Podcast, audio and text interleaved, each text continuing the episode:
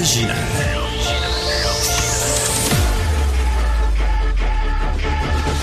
Du Trisac. Votre plaisir coupable. Bonjour tout le monde, bienvenue à cette deuxième émission de cette nouvelle saison, de cette nouvelle aventure. J'espère que vous allez bien. Euh, on va euh, on va aborder euh, cette émission avec un sujet vraiment difficile.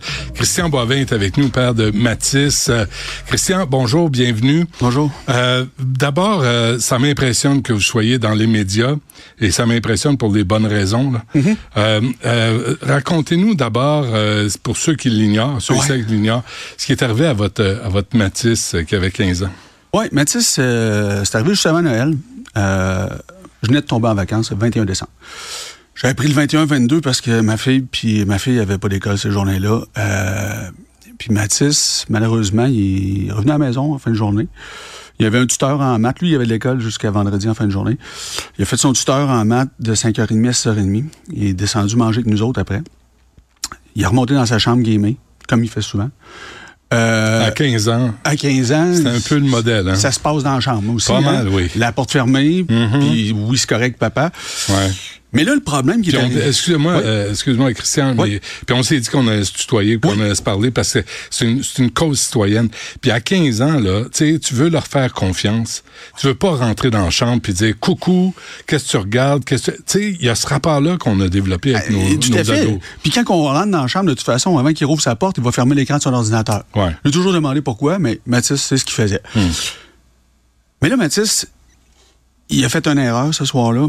Euh, ça a été fatal. Tu sais, je le savais, là, dans les six derniers mois, Mathis, il, il expérimentait des choses. 14-15 ans. Ah oui. Oui, parce Ben que oui, ben oui. on a tous eu 14-15 ans, puis on Mm. a tous passé par là. Euh, là, ce soir-là, qu'est-ce qu'il a fait? Il avait acheté des comprimés qui pensaient que c'était euh, de l'oxy. Je sais pas si vous voulez dire oxycontin, oxycodone, je pense que c'est la même chose. Puis il pensait essayer de l'oxy. Il a pris un comprimé. Euh, là, il jouait encore. Il a fait ça, en, en discussion avec quelqu'un, genre euh, en, en FaceTime ou en- Ouais. en, Ou un jeu. ou, en Snapchat, euh, ouais, en Twitch. Ou, euh, puis, il a pris le comprimé. Il a continué à gamer un peu. Puis, il a dit à son ami, il dit, Ah, il dit, je me sens engourdi, des moustiques qui me piquent, tu sais. euh, je m'endors. Fait que, il dit, je vais arrêter, moi, je vais me coucher. Et là, l'erreur de Mathis. Il connaissait pas les symptômes de surdose. Fait que Mathis, qu'est-ce qu'il a fait, là? Il a mis son pyjama. Il est allé se brosser les dents. Il a mis ses lunettes sur la table de chevet, branché son téléphone, il a enlevé ses écouteurs, ça a tout le temps des écouteurs, il a mis ses écouteurs, ça charge. Ouais. Il s'est couché. Il revenait demain matin, lui. Ah, lui, lui, lui, il se couchait, puis demain, ça allait mieux. Ouais, ouais. Là, Mathis, là, un mauvais buzz, puis il allait. ouais, ou c'est c'est un buzz bizarre. Mm. Ah, je pense que je vais me coucher. Ben, anyway, tu files endormi. Fait que quand on file endormi, qu'est-ce qu'on fait? On se couche. Mm. Fait qu'il n'a pas reconnu les symptômes d'un Une overdose. surdose. hein. Je sais pas à quelle heure il est parti. Sûrement. Sûrement pas très tard. Euh, puis je l'ai trouvé le lendemain matin, à 8 heures. Son cadran sonne à 8 heures. C'est bon. Ouais. Euh, D'abord, nos condoléances. Là, Merci. je pense que je parle au, nom de, de toute l'équipe. euh, euh, c'est- Est-ce que tu sais qui lui a fourni cette cochonnerie-là? Pas pour l'instant. Pas pour l'instant. Qu'il y a une enquête Il y a une enquête qui est en cours. Il Le SPVM travaille là-dessus. J'ai confiance dans. J'ai confiance qu'ils vont Ouais. aboutir à quelque chose. C'est sûr que. Qu'est-ce qu'on pogne quand on pogne celui qui a vendu ça? On pogne un gars de 20 ans qui sait pas ce qu'il vendait? Tu Ouais, comprends? ouais. Est-ce que ses amis en avaient aussi? Pas de celle-là. Ça, il a fait ça tout seul. Ça, c'était le petit côté aventurier Mathis, le petit Ouais. côté euh, je suis le tough de la gang. Hein? Oui, Puis euh, c'est ça. Mais c'est tu quoi, euh, Bernard? Benoît. Benoît, excuse-moi.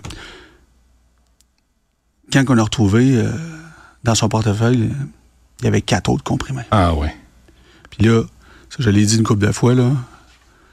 Mathis, des fois, il était avec des chums, hein? À 15 ans, on a des amis. Imagine-tu s'il y en avait trois qui avaient pris ça, puis qui s'étaient endormis, trois? Mm. C'est terrible. C'était qui, Mathis? Parce Mathis- on parle de, euh, tu sais, on parle de sa mort, mais Oui, on parle de sa mort, mais on va parler de lui. vivant. Oui, puis puis Mathis, là, c'était. c'est un enfant, bon, first, enjoué. Euh, Mathis, il mordait dans la vie. ok?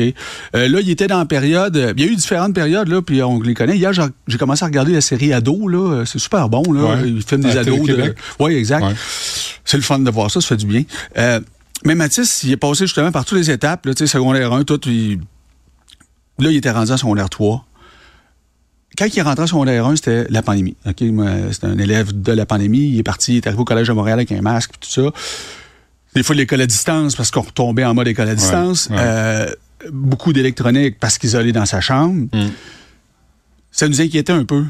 Un peu son isolement. Puis je te dirais que secondaire 2, il n'y avait pas de temps d'amis ça. Puis là, au printemps passé, ça a changé bout pour bout. Il a commencé à sortir, aller voir des amis, aller jouer, euh, aller dehors, aller se promener au centre-ville. J'habite au centre-ville.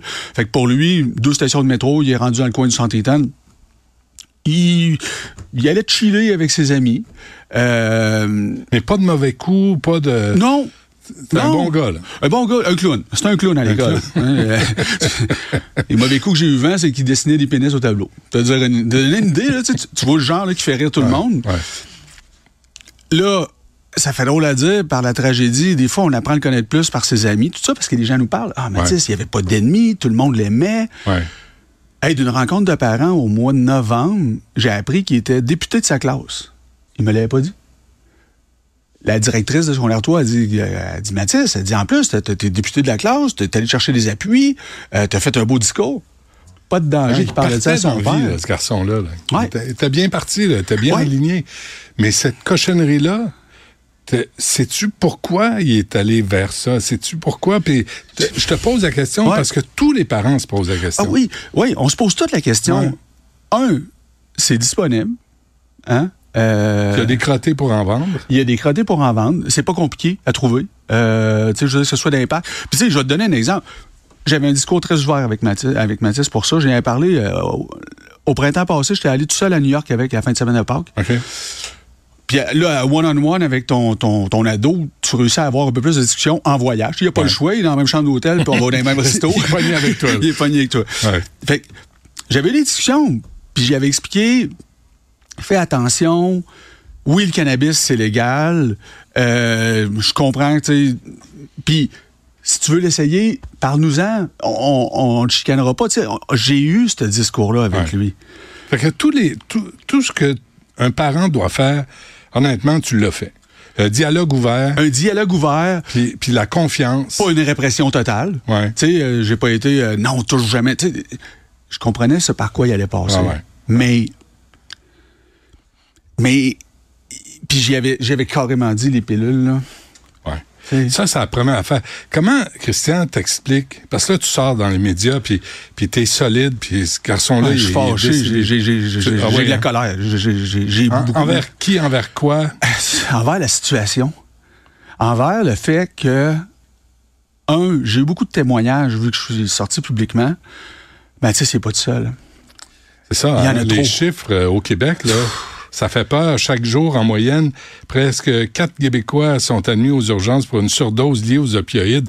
Mais on lit ça, puis on se dit, ouais, c'est des... C'est des... C'est des statistiques. Ouais, C'est des statistiques jusqu'à temps que tu, que tu Ça- fasses partie de la ça statistique. frappe chez vous. Ah oui, ah oui.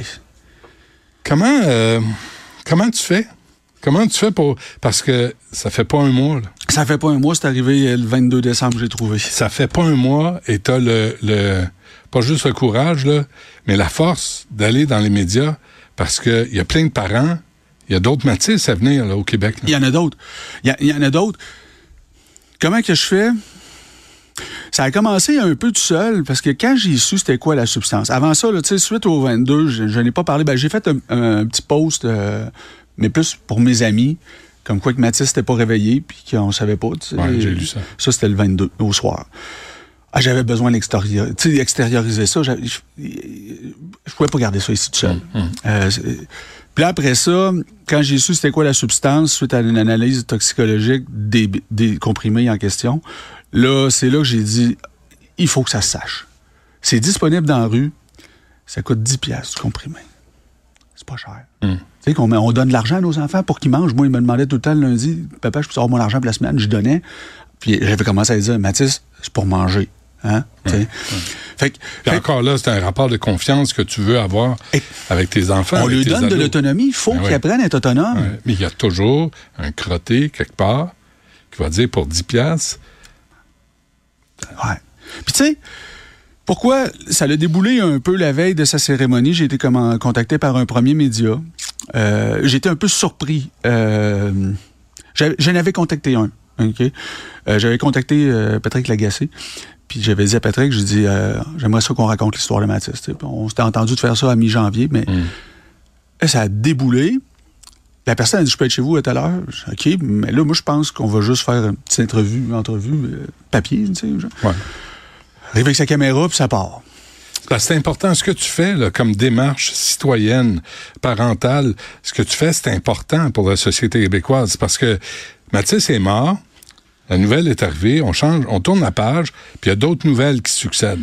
Oui. Puis, puis on l'oublie. Il y a quelque part quelqu'un qui se ferme les yeux, qui est assis sur ses mains. Marie-Ève Morin, la docteure Marie-Ève Morin, qui, qui aide les gens là, qui ont des problèmes de toxicomanie, le dit depuis des années au Québec. Il y a une crise, une épidémie Oui. de Puis, surdose. Tout à fait. Puis hier, j'étais à 24-60 avec Dr Goyer, Hum? qui, elle, depuis 10 ans aussi, dit on a une crise euh, de santé publique. Il, Ouais. il y a un problème. Puis elle, elle me remerciait. Elle dit merci de sortir. Parce que, Mais encore. mais encore. Bon. Mais encore, la santé publique, là. Tu sais, la santé publique, là, avec ses, leur discours, Luc Boileau, là, qui est toujours sorti parler des urgences, on le sait, les urgences. Oui, on le sait, ben, ça a toujours été. Les surdoses, là, est-ce que, d'après toi, Christian, un mot de la santé publique sur les sur- surdoses, sur les dangers, est-ce qu'on en parle aux jeunes? Une pilule à 10 piastres peut te tuer. Pas assez. Pas assez. Puis il faut trouver. Ce qu'il faut trouver, puis ce que- ce que- présentement, là, je travaille fort à. Mon, mon cerveau, il va à 100 000 à l'heure, OK, depuis que c'est arrivé. Là. Puis les gens me disent Qu'est-ce que tu vas faire? Tu sais, tout ça. Là, là j'en parle, j'en parle. Puis même de- depuis que j'ai commencé à en parler, mon discours change. Parce que je, je découvre des choses.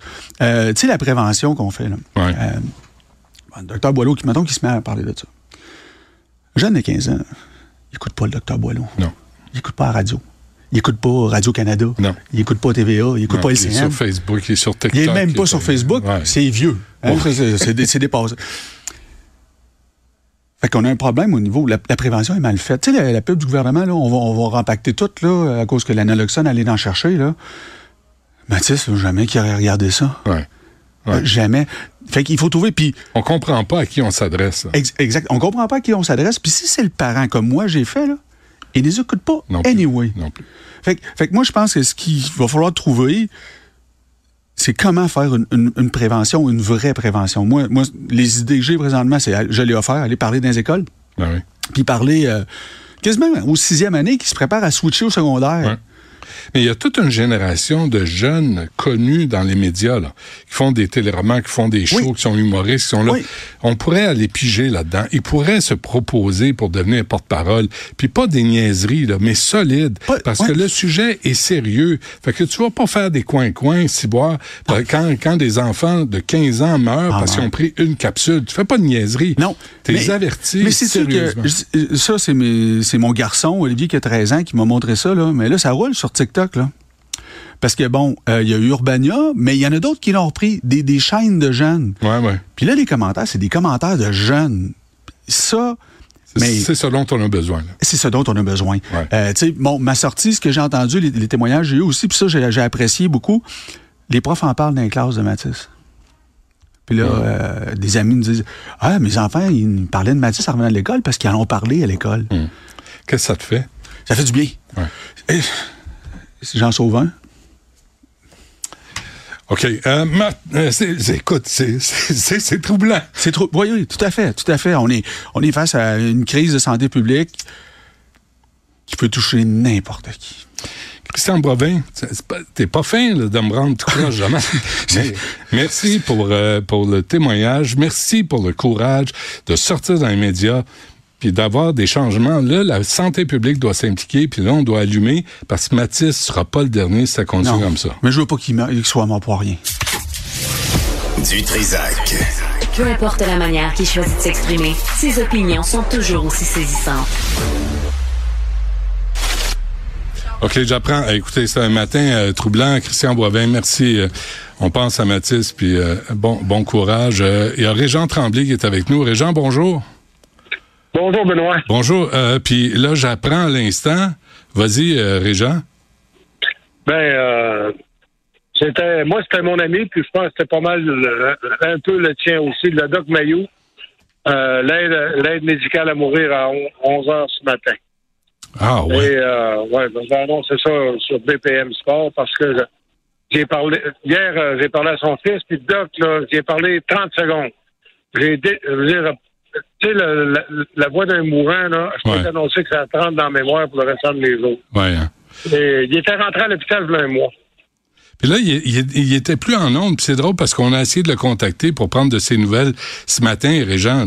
Vraiment. Euh, puis évidemment, on sait pas simple à, à, avoir, euh, mais, mais il était malade depuis un mois. Il était, il était plus en ondes, Non, il avait quitté. Euh, il avait son, son podcast avec José Arsenault. Ouais. Euh, libre et sans tabou.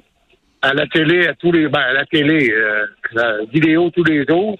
Plus, c'est une autre affaire, là. Mais c'était repris par YouTube. Bref, tu as une idée comment est-ce que ça ratissait l'art. Ouais. Puis effectivement, au début de la, reprise, le 8, le 8 janvier, euh, euh, Madame Arsenault a annoncé que le doc ne pourrait pas reprendre euh, son émission, certainement pas à court terme. Hmm. Elle voulait pas aller trop loin.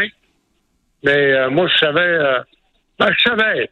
Il est rentré à l'hôpital un petit peu après Noël, deux, trois jours après Noël, pour une infection au rein. après ça, ça a migré dans le sang. Après ça, ça a développé de l'eau dans les poumons. Là, là c'est la chaîne, hein?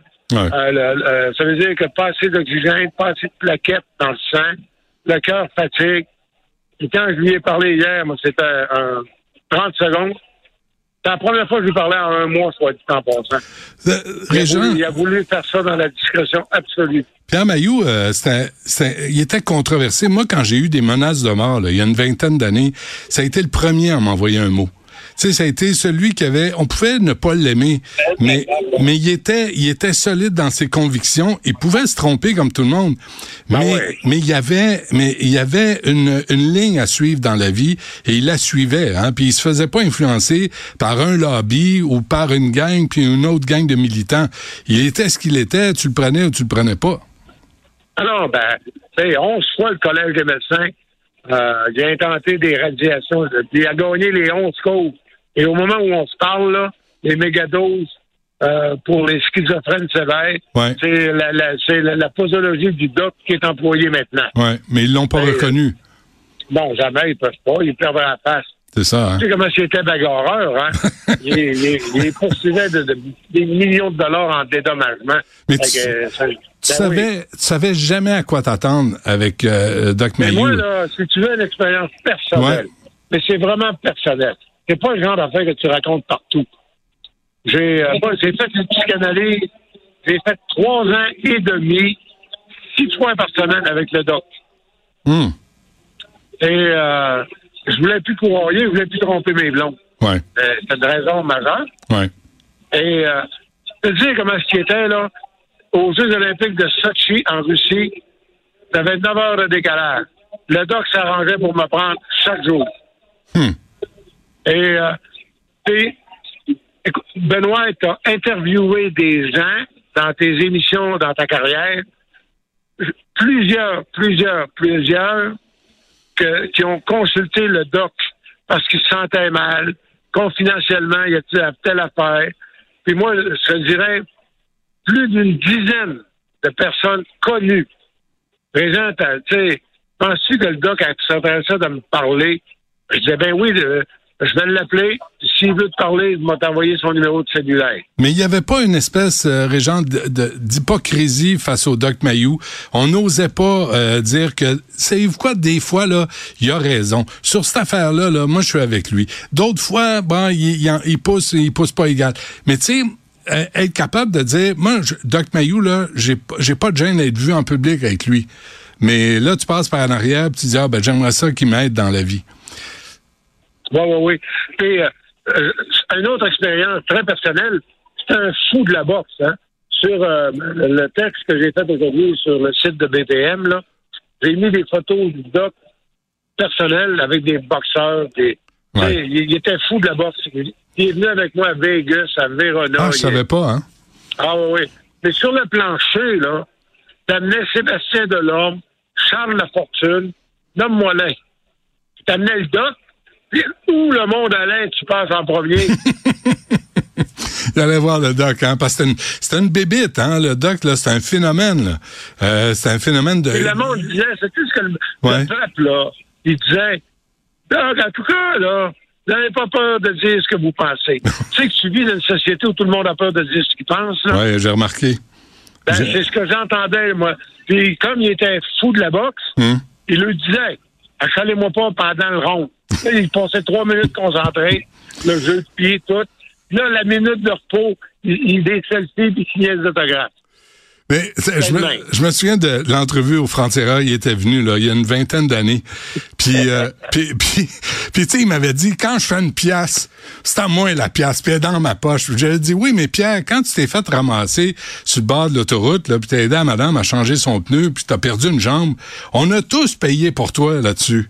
Puis, puis là, il y avait eu un moment, puis tu sais, il était capable d'admettre que ouais, ok, peut-être, tu sais, mais il partait avec ses affaires. C'était un méchant numéro. Puis à un moment donné, j'avais dit au réalisateur, je dis tiens là, j'avais sorti un, un rasoir, tu sais, un clipper. Je dis on, on y taille là-bas. Il avait, il avait, il s'était raidi sur sa cha- Écoute. Jamais, jamais il serait laissé faire. Jamais. Moi, je suis Jamais. parti à rire. Je dis, voyons, c'est une blague. Tu sais, là, toi, mettons que tu gagnes une petite cause de 4000 pièces contre l'impôt, tu vas former ta gueule pour les insulter pour l'année d'après. Lui, il les a plantés pour 964 000. Sais-tu ce qu'il a fait? Il, a fait- il s'est fait photographier avec le chèque deux pages dans le 7 jours. Ah ouais, c'est un numéro. Qu'est-ce qu'on perd euh, en perdant le Doc Mayou, euh, Régent? Un homme libre. Hmm. Un libre dans le beau sens du terme. Ouais. Capable de dire ce qu'il pense, même quand il se trompe. Ah, écoute, euh, merci, euh, Régent, d'avoir appelé. Merci. Benoît, ben, tu me fais rire, ça me fait du bien. ouais. Parce que j'ai de la peine en calvaire. Ouais. Ben, mes condoléances, euh, euh, le docteur Pierre Mayou. Il avait quoi, 75 ans, hein? Il aurait eu 75 ans le 14 janvier, dimanche, puis son cadeau de fête, il s'était trouvé deux tickets Wingside pour Beterbiev demain à Québec. Ah, merde. Bon. Euh, merci, Régent. Je t'embrasse. Salut. Salut. Bye. Les rencontres de l'air. Lieu de rencontre où les idées se bousculent. Où la libre expression et la confrontation d'opinions secouent les conventions. Des rencontres où la discussion procure des solutions. Des rencontres où la diversité de positions enrichit la compréhension. Les rencontres de l'air. Ouais, difficile matin. Euh, Christian Boivin, euh, avec euh, à propos de Matisse euh, et euh, là le docteur Pierre Mayou euh, qu'on connaissait tous. Moi, je le connaissais aussi. Euh, qui avait appelé pour plein de raisons, tu sais, solidaire, qu'on pouvait aimer ou pas là, mais c'était Pierre Mayou. Alexandre Dubé est avec nous, Alex. C'est quand même, euh, en tout cas, moi je passe un drôle de vendredi matin, m'a dire là, des- euh, ça vient Ouais. me chercher là. Ben, avec raison. euh, tu sais, un, un mot d'abord sur le, le Doc Mayou. Euh, témoignage très touchant de son ami euh, Régent Tremblay. Ouais. Tu sais, qu'on l'aime ou qu'on l'aime pas, euh, le Doc Mayou, euh, il était controversé avant que ce soit à la mode d'être controversé dans notre société. Euh, il avait un grand franc-parler. Là où moi, par exemple, tu, tu m'as tu m'as tiré des larmes, c'était ton entretien avec Christian, le père de Matisse. Euh, les gars, vous avez soulevé un point important. Comment comment réussir à rejoindre les jeunes puis à les sensibiliser sur les maudites cochonneries qu'on retrouve dans la rue en termes de drogue, de pilules ou quoi que ce soit? Pour vous dire une affaire, là, le témoignage d'un père endeuillé comme ça, là, Mm. ok, qu'on lui a arraché le cœur parce qu'il a retrouvé son fils mort le lendemain matin d'une surdose après avoir expérimenté quelque chose, ça fait réfléchir. Ouais. Euh, Ça, ça, ça devrait faire réfléchir. Tu sais, tout- tu sais, les, les, les- tu sais, nous, on a quand même, en étant, oui, à la télé, mais aussi sur les différentes plateformes de balado, tu sais, c'est le genre de contenu qui peut se, se promener, puis c'est le genre de contenu là, qu'il faudrait qu'il se retrouve dans le dans le cellulaire de bien des jeunes, Ouais. d'écouter le témoignage, les conséquences que ça peut avoir. Des fois, on a tous été jeunes. Là. Bon, toi, ça fait un petit peu plus longtemps. Ah, ça que fait un mais bout, quand même. Mais, tu sais, ce que j'ai oublié- des choses. Excuse-moi, mais ce que j'ai oublié de dire à, à Christian Boivin, là, puis à un moment donné, moi, je- j'en pouvais plus. là. Mais euh, c'est quand les quand les pognes les crottés, là, quand les trous de cul vendent de la drogue mortelle comme ça à des ados, est-ce qu'ils font trois mois de, de, de prison avec des travaux communautaires? Puis, moi, là, je te pogne, là. T'es un adulte. Tu vends de la dope comme ça à des enfants, 20 ans en dedans. Je veux plus te voir. Ah, c'est vrai, oui. T'es un crotté. Ben, c'est ça le problème. Oui, t'es un crotté, c'est ça le problème. C'est ça le problème, Benoît. C'est encore une fois des peines pas assez sévères, une petite tape ses doigts pour avoir détruit des vies, là. Sais, je veux dire, le crotté qui a vendu la pilule au jeune Matisse, il a détruit une famille, il a détruit une vie. Je veux dire, je- je- Ouais. j'étais très touché par le témoignage de Christian qui me semble avoir une très, très grande force de, de caractère malgré le drame qu'il traverse. Ouais. Tu sais, il- il- moi, ça m'impressionne vraiment, ça m'a vraiment touché. Puis, monsieur, je vous souhaite vraiment tout le courage du monde pour la suite. Puis, on, on est avec vous. Puis, mais tu sais, ça bouleverse une famille là. Il y a une brisure. Là. Il y aura un avant, un après. Il y a personne qui veut vivre ça. Il y a personne qui veut vivre ça. Mais pendant ce temps-là, ben, le petit crotté qui est sur la rue, qui vend, euh, qui vend des pilules pour 10 piastres, c'est ça. C'est premier ben, garde, il se fait arrêter. Oh, il y a, un pas de casier judiciaire. Ben non, on va, on va, Ah, on va ben là, il y a un pas de casier judiciaire. Pauvre tipette, une erreur de parcours. L'autre, On va le là, remettre dehors, tu sais. là, Alexandre, l'autre, là, c'est Luc Boileau. Luc Boileau, là, docteur Luc Boileau, là, il doit allumer. Là, qu'il fasse travailler sa gang à santé publique. Ils ont travaillé bien fort pendant la pandémie, mon Dieu, qu'ils ont travaillé fort. Des statistiques, puis des chiffres, puis des données, puis envoyez donc. Là, là, campagne de prévention avec des jeunes qui s'adressent à des jeunes. Pas des vieux mononcles comme moi, là. Pas des jeunes mononcles comme toi. Des jeunes qui vont parler à ces jeunes-là, qui ont une crédibilité, Ah, qui vont être sur TikTok, qui vont être là où les jeunes sont pour leur dire si tu achètes ça à 10 pièces la pilule, puis t'apprends ou t'en donnes à tes chums, tu peux les tuer, tu peux mourir.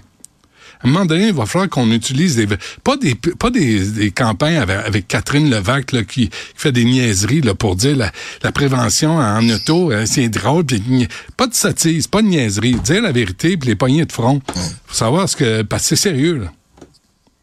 Ben, c'est sérieux, certain. Puis regarde le témoignage de Christian. disant, regarde, là, il s'est couché. Mathis a mis ses lunettes Ouais. sur la table de chevet. Il s'est jamais réveillé. On l'a retrouvé le lendemain. Mm. On dit, ça fait pas réfléchir, là. Je Posez-vous la prend. question, vous allez, vous allez réellement faire confiance là, au petit dealer de drogue là, qui est dans la rue, là, qui est dans le parc Émilie Gamelin, là, Ouais. qui va vous vendre la cochonnerie. Vous allez mettre votre vie entre les mains de ces personnes-là? Ouais. Euh, avant, avant qu'on se quitte, là, Mais quand on est évidemment. jeune, on y pense pas toujours. Non, là. c'est ça, mais- C'est ça l'affaire. mais- pas... Mais l'expérience de vie, là, les jeunes doivent faire leur expérience à eux. Tu sais, adolescents, c'est ce qui arrive. Mais nous, on Ouais. le sait, puis on veut. Faites vos expériences, mais faites-les pour rester en vie. Tu sais, mettez pas votre vie en danger parce que il paraît que c'est Ah, bien non. trippant à prendre la dope, la dope qu'un crotté a fabriqué en laboratoire puis qui, qui tue finalement. Euh, je- juste- bien des fois, puis... euh, Hum. Je- un mot sur cette femme oubliée. 30 heures à Ouais. l'urgence. 30 heures. Ah, ça, c'est un autre exemple de nos collègues du journal Benoît. Tu sais, alors qu'on parle beaucoup là, de Top Gun puis de, de, de Santé Québec, où là, il y aura une rencontre importante là, au cours des prochaines heures. Là, on va aligner là, tu sais, on va aligner la recherche de la prochaine perle rare qui va réussir. Ouais, Peut-être là où tous les autres ont échoué dans les dernières décennies au Québec. Demandez-vous pas pourquoi les Québécois sont fâchés contre les politiciens ou contre le gouvernement. Quand on lit des histoires comme ça dans le journal, je vous résume brièvement l'histoire, ça s'est passé euh, au cours de l'été dernier. Euh, Saint-Eustache, une dame, 78 ans, là, active, une bad luck, se blesse, euh, se, se- se brise la hanche en, allant prendre une marche. Et là commence son calvaire, un calvaire qui lui aura été finalement fatal selon ce qu'on peut lire dans le journal. Elle a été oubliée pendant 30 heures à l'urgence, Benoît, 30 heures, pas d'eau, pas de nourriture. Pourquoi? Le spécialiste a poursuivi le fax.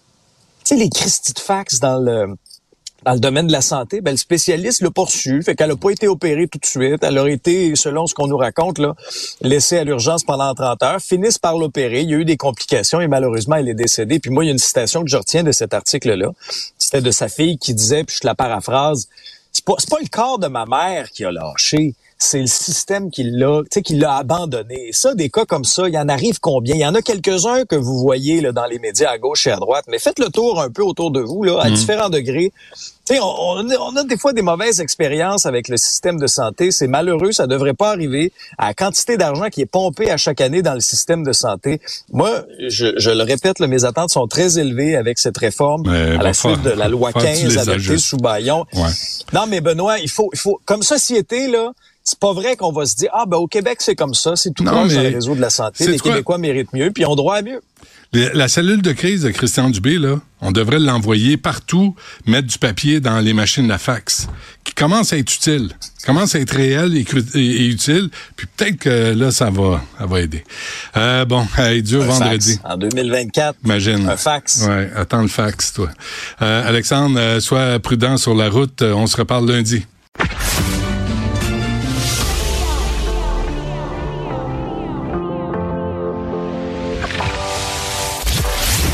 Il cuisine, il talonne, il questionne pour obtenir les vraies réponses.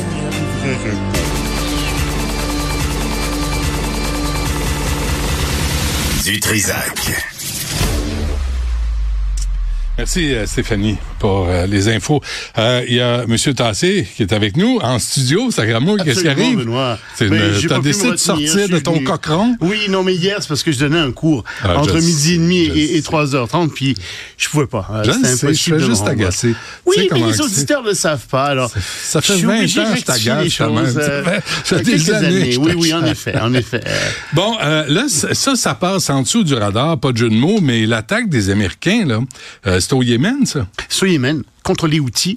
Les Houthis qui sont des gens qui sont un peu mal pris. J'ai un peu de sympathie pour eux, je veux dire, parce que ils se sont fait imposer par l'Arabie Saoudite euh, des dirigeants qui sont des, des, hommes de paille de l'Arabie Saoudite. Ils ont un peu perdu le contrôle sur leur propre pays. Ils se sont révoltés. Malheureusement, ils sont aussi alli- alliés à l'Iran. Malheureusement, c'est aussi des fondamentalistes religieux. Et malheureusement, surtout en ce moment, ils ont décidé d'attaquer les bateaux qui rentrent dans la mer Rouge, qui va vers le canal de Suez. Alors, ils bloquent, enfin, ils menacent une partie du trafic de containers mondial. Et ils ont attaqué plusieurs bateaux. Peut Et hier, ça, on peut là. pas jouer avec ça. Ben. Hier, ils ont envoyé des missiles, des drones, 21, pour faire des attaques. Les bateaux américains étaient là, des bateaux militaires étaient là. Ils ont tous arrêté. Ils ont dit, Biden a dit, bon, là, ça suffit. On vous attaque. Et donc, aujourd'hui, il y a eu des attaques contre les installations militaires des Houthis au Yémen. Ça a sauté un peu partout. Et là, tout le monde se dit, bon, est-ce qu'ils vont rester tranquilles? Est-ce qu'ils vont avoir compris la leçon? Ou est-ce que l'Iran va rentrer là-dedans? Est-ce que l'Afrique du Sud va porter plainte pour génocide Non, là, je contre les. États-Unis envers les Houthis qu'ils ont attaqués? Mais c'est les, pas grave, les ces États-Unis protégeaient les voies commerciales. Ils ont toujours fait ça. C'est la base de toute leur politique extérieure. Ils ont 700 bases économiques, euh, bases économiques quasiment, mais des bases militaires à Ouais. travers le monde. Et c'est pour ça. C'est pour protéger la liberté de la navigation. C'est très important pour leur commerce. Le nôtre aussi, euh, celui d'autres pays. Et d'ailleurs, ils sont pas tout seuls. Le Canada est là, la Grande-Bretagne, la Hollande aussi. Et tous ces pays sont derrière les États-Unis pour attaquer les outils et protéger la navigation commerciale euh, en mer Rouge. Il y a pas, il y a pas, les outils n'ont pas beaucoup d'alliés dans cette course. Est-ce que ça peut déraper? Ben oui, c'est ça que je te disais. Ouais. Le problème, c'est que si l'Iran décide de de- d'armer davantage les outils, puis qu'on décide d'attaquer davantage les bateaux Non, commerciaux, mais déraper dans le sens euh, de la région, dans le sens ça même peut aux mettre, États-Unis. oui, ça peut mettre feu euh, encore plus à la région. J'espère que Comme non. ça on avait- espère que non. ça avait besoin oui, mais de là, ça, tu ouais. t'es obligé de te dire, ok, est-ce qu'on intervient? Si on intervient, bon, il y a ce danger que ça dérape dans toute la région. Mais si on n'intervient pas, non. ben à ce moment-là, tout le trafic de containers euh, va passer par le sud, par l'Afrique du Sud, mais ça fait augmenter les prix. Ah il y a oui. déjà une inflation énorme. Ça fait mal au commerce. Alors tu dis, tu fais quoi là? Alors ils ont dit, bah écoutez, dans les circonstances, on va essayer de leur donner une leçon, puis de leur dire, arrêtez. J'espère que ça va rester là. J'espère que les outils auront compris. De toute façon, leur armement fait vraiment pas le poids face à celui des Américains. En Ukraine, Loïc, euh, on mobilise les gens? Ben, c'est que l'armée a un problème. Il manque d'effectifs. Selon les statistiques américaines, euh, il y aurait eu 70 000 morts du côté ukrainien, 150 000 blessés. À mon avis, c'est probablement sous-estimé. Ouais. Et l'armée dit, on a besoin de monde. On a besoin entre 450 000 et 500 000 euh, soldats de plus. Un- Une vraie conscription ou pas? Ah, Une vraie conscription, ils en ont déjà, mais ils veulent abaisser l'âge de la conscription de 27 à 25 ans. Ils veulent lever un certain nombre de restrictions qu'il y avait, des gens qui avaient des problèmes de santé, par exemple, ou des gens qui connaissaient d'autres personnes qui avaient des accointances, etc. Donc il y a une nouvelle loi qui, qui, qui devrait passée, qui devait, que l'armée demande. Pour le moment, elle est en discussion. Elle n'est pas passée encore au Parlement ukrainien. Euh, ils sont en train de la travailler, de la modifier. Les gens sont pas très contents en Ukraine, évidemment, parce que il y a beaucoup de gens qui se disent oui, mais est-ce qu'on va gagner cette guerre-là? Ils sont un peu démoralisés, forcément, parce qu'ils n'ont pas eu de grande victoire l'année dernière. Euh, ils ont fait du surplace, ce qui est quand même une victoire en soi contre l'armée russe, mais pas de grande victoire comme ils avaient auparavant. Ils n'ont pas regagné de territoire. Et surtout, les Américains et les Européens arrivent pas à débloquer les sommes d'argent pour rentrer, euh, pour les aider euh, en Ukraine. Donc, démoralisé un peu. Euh, il manque de personnel, il manque d'armée, euh, et on va voir ce qui va arriver. J'espère euh, que. En fait, je les trouve très courageux, tu vois. J'aimerais pas être dans leur position à eux. C'est facile pour nous ici de dire, bah oui, il faut qu'ils envoient plus de monde, etc. Mais, Ah, tu mais le ferais-tu, toi? Irais-tu au front comme ça? À 62 ans? Non. Attention. euh, évidemment. Ah, attention. J'arrive avec mon slingshot. Non, non, non, tu ferais très peur, j'en suis Ouais, sûr. je certain. Non, mais fâché. euh, non, non, il y a un âge, bien entendu. Et, Ouais. et c'est probablement 65 ans, en fait. Hein, ou Non, je suis ça. encore bon. Euh, C'est- oui. Non, si on m'appelle, je vais y aller. Mais l'Ukraine, là, le Zelensky va perdre, va perdre de sa popularité. Ça Oh, il en a perdu déjà. Et c'est un des problèmes en Ukraine, on en a déjà parlé, il n'y a pas eu d'élection. Puis ça, c'est vraiment une grave Ouais, erreur. il aurait dû faire des élections dans les territoires qu'il occupe malgré tout. Il n'en a pas fait, prétextant la guerre. OK. Euh, rapidement, parce que je déborde dans le temps. là. Et les- l'Équateur en état de guerre, Ben. mais pas contre, euh, contre rien, là, les narcotrafiquants. Les narcotrafiquants. Ouais, il y a chance. en Équateur 50 000 narcotrafiquants parce que la moitié de la production de cocaïne, etc., de drogue de la Colombie passe par l'Équateur, qui est vraiment un carrefour de ça. Sauf que en 2017, il y a eu un gouvernement, il y a eu une série de gouvernements très à droite qui ont décidé de tout couper. Couper dans les dépenses sociales, couper dans la police, couper... Ben oui, mais ils ont coupé partout, puis devine quoi? Le nombre de narcotrafiquants a augmenté, l'influence des narcotrafiquants a augmenté, et on a eu cette prise d'otage que tu as sûrement vue à la télévision, incroyable, mais on a attaqué des universités, euh, le, le- le- le- le pays est en état de guerre civile, le président a appelé l'armée, l'opposition est d'accord avec lui, et l'armée a déjà fait plusieurs arrestations, on leur souhaite bonne chance, parce qu'il y a que 38 000 euh, soldats, il y a 60 000 policiers, mais il y a une bonne partie des policiers qui sont aussi des corrompus, étant donné la situation. Aujourd'hui, à cause de Christian Boivin et de Mathis Boivin, les narcotrafiquants n'ont pas la cote à l'émission. Je te dirais juste ça ces temps-ci. Souhaitons que l'É- l'Équateur gagne. Ah, cette je leur guerre. souhaite. Merci, Loïc. Salut. La rencontre Martino du Trizac. Ah, ça, ça regarde mal. Ça regarde mal. Il commente l'actualité dans le calme et la sérénité. Arrête de te plaindre, arrête de chialer. Une génération de flambous, de mollassons. Des propos sérieux et réfléchis. Tu me niaises-tu? Ben oui. Brut de bouche. La sagesse en bouteille. Pas tous les jours comme ça, hein? Pas, pas à tous les jours nous rappeler les conneries qu'on peut dire dans une journée.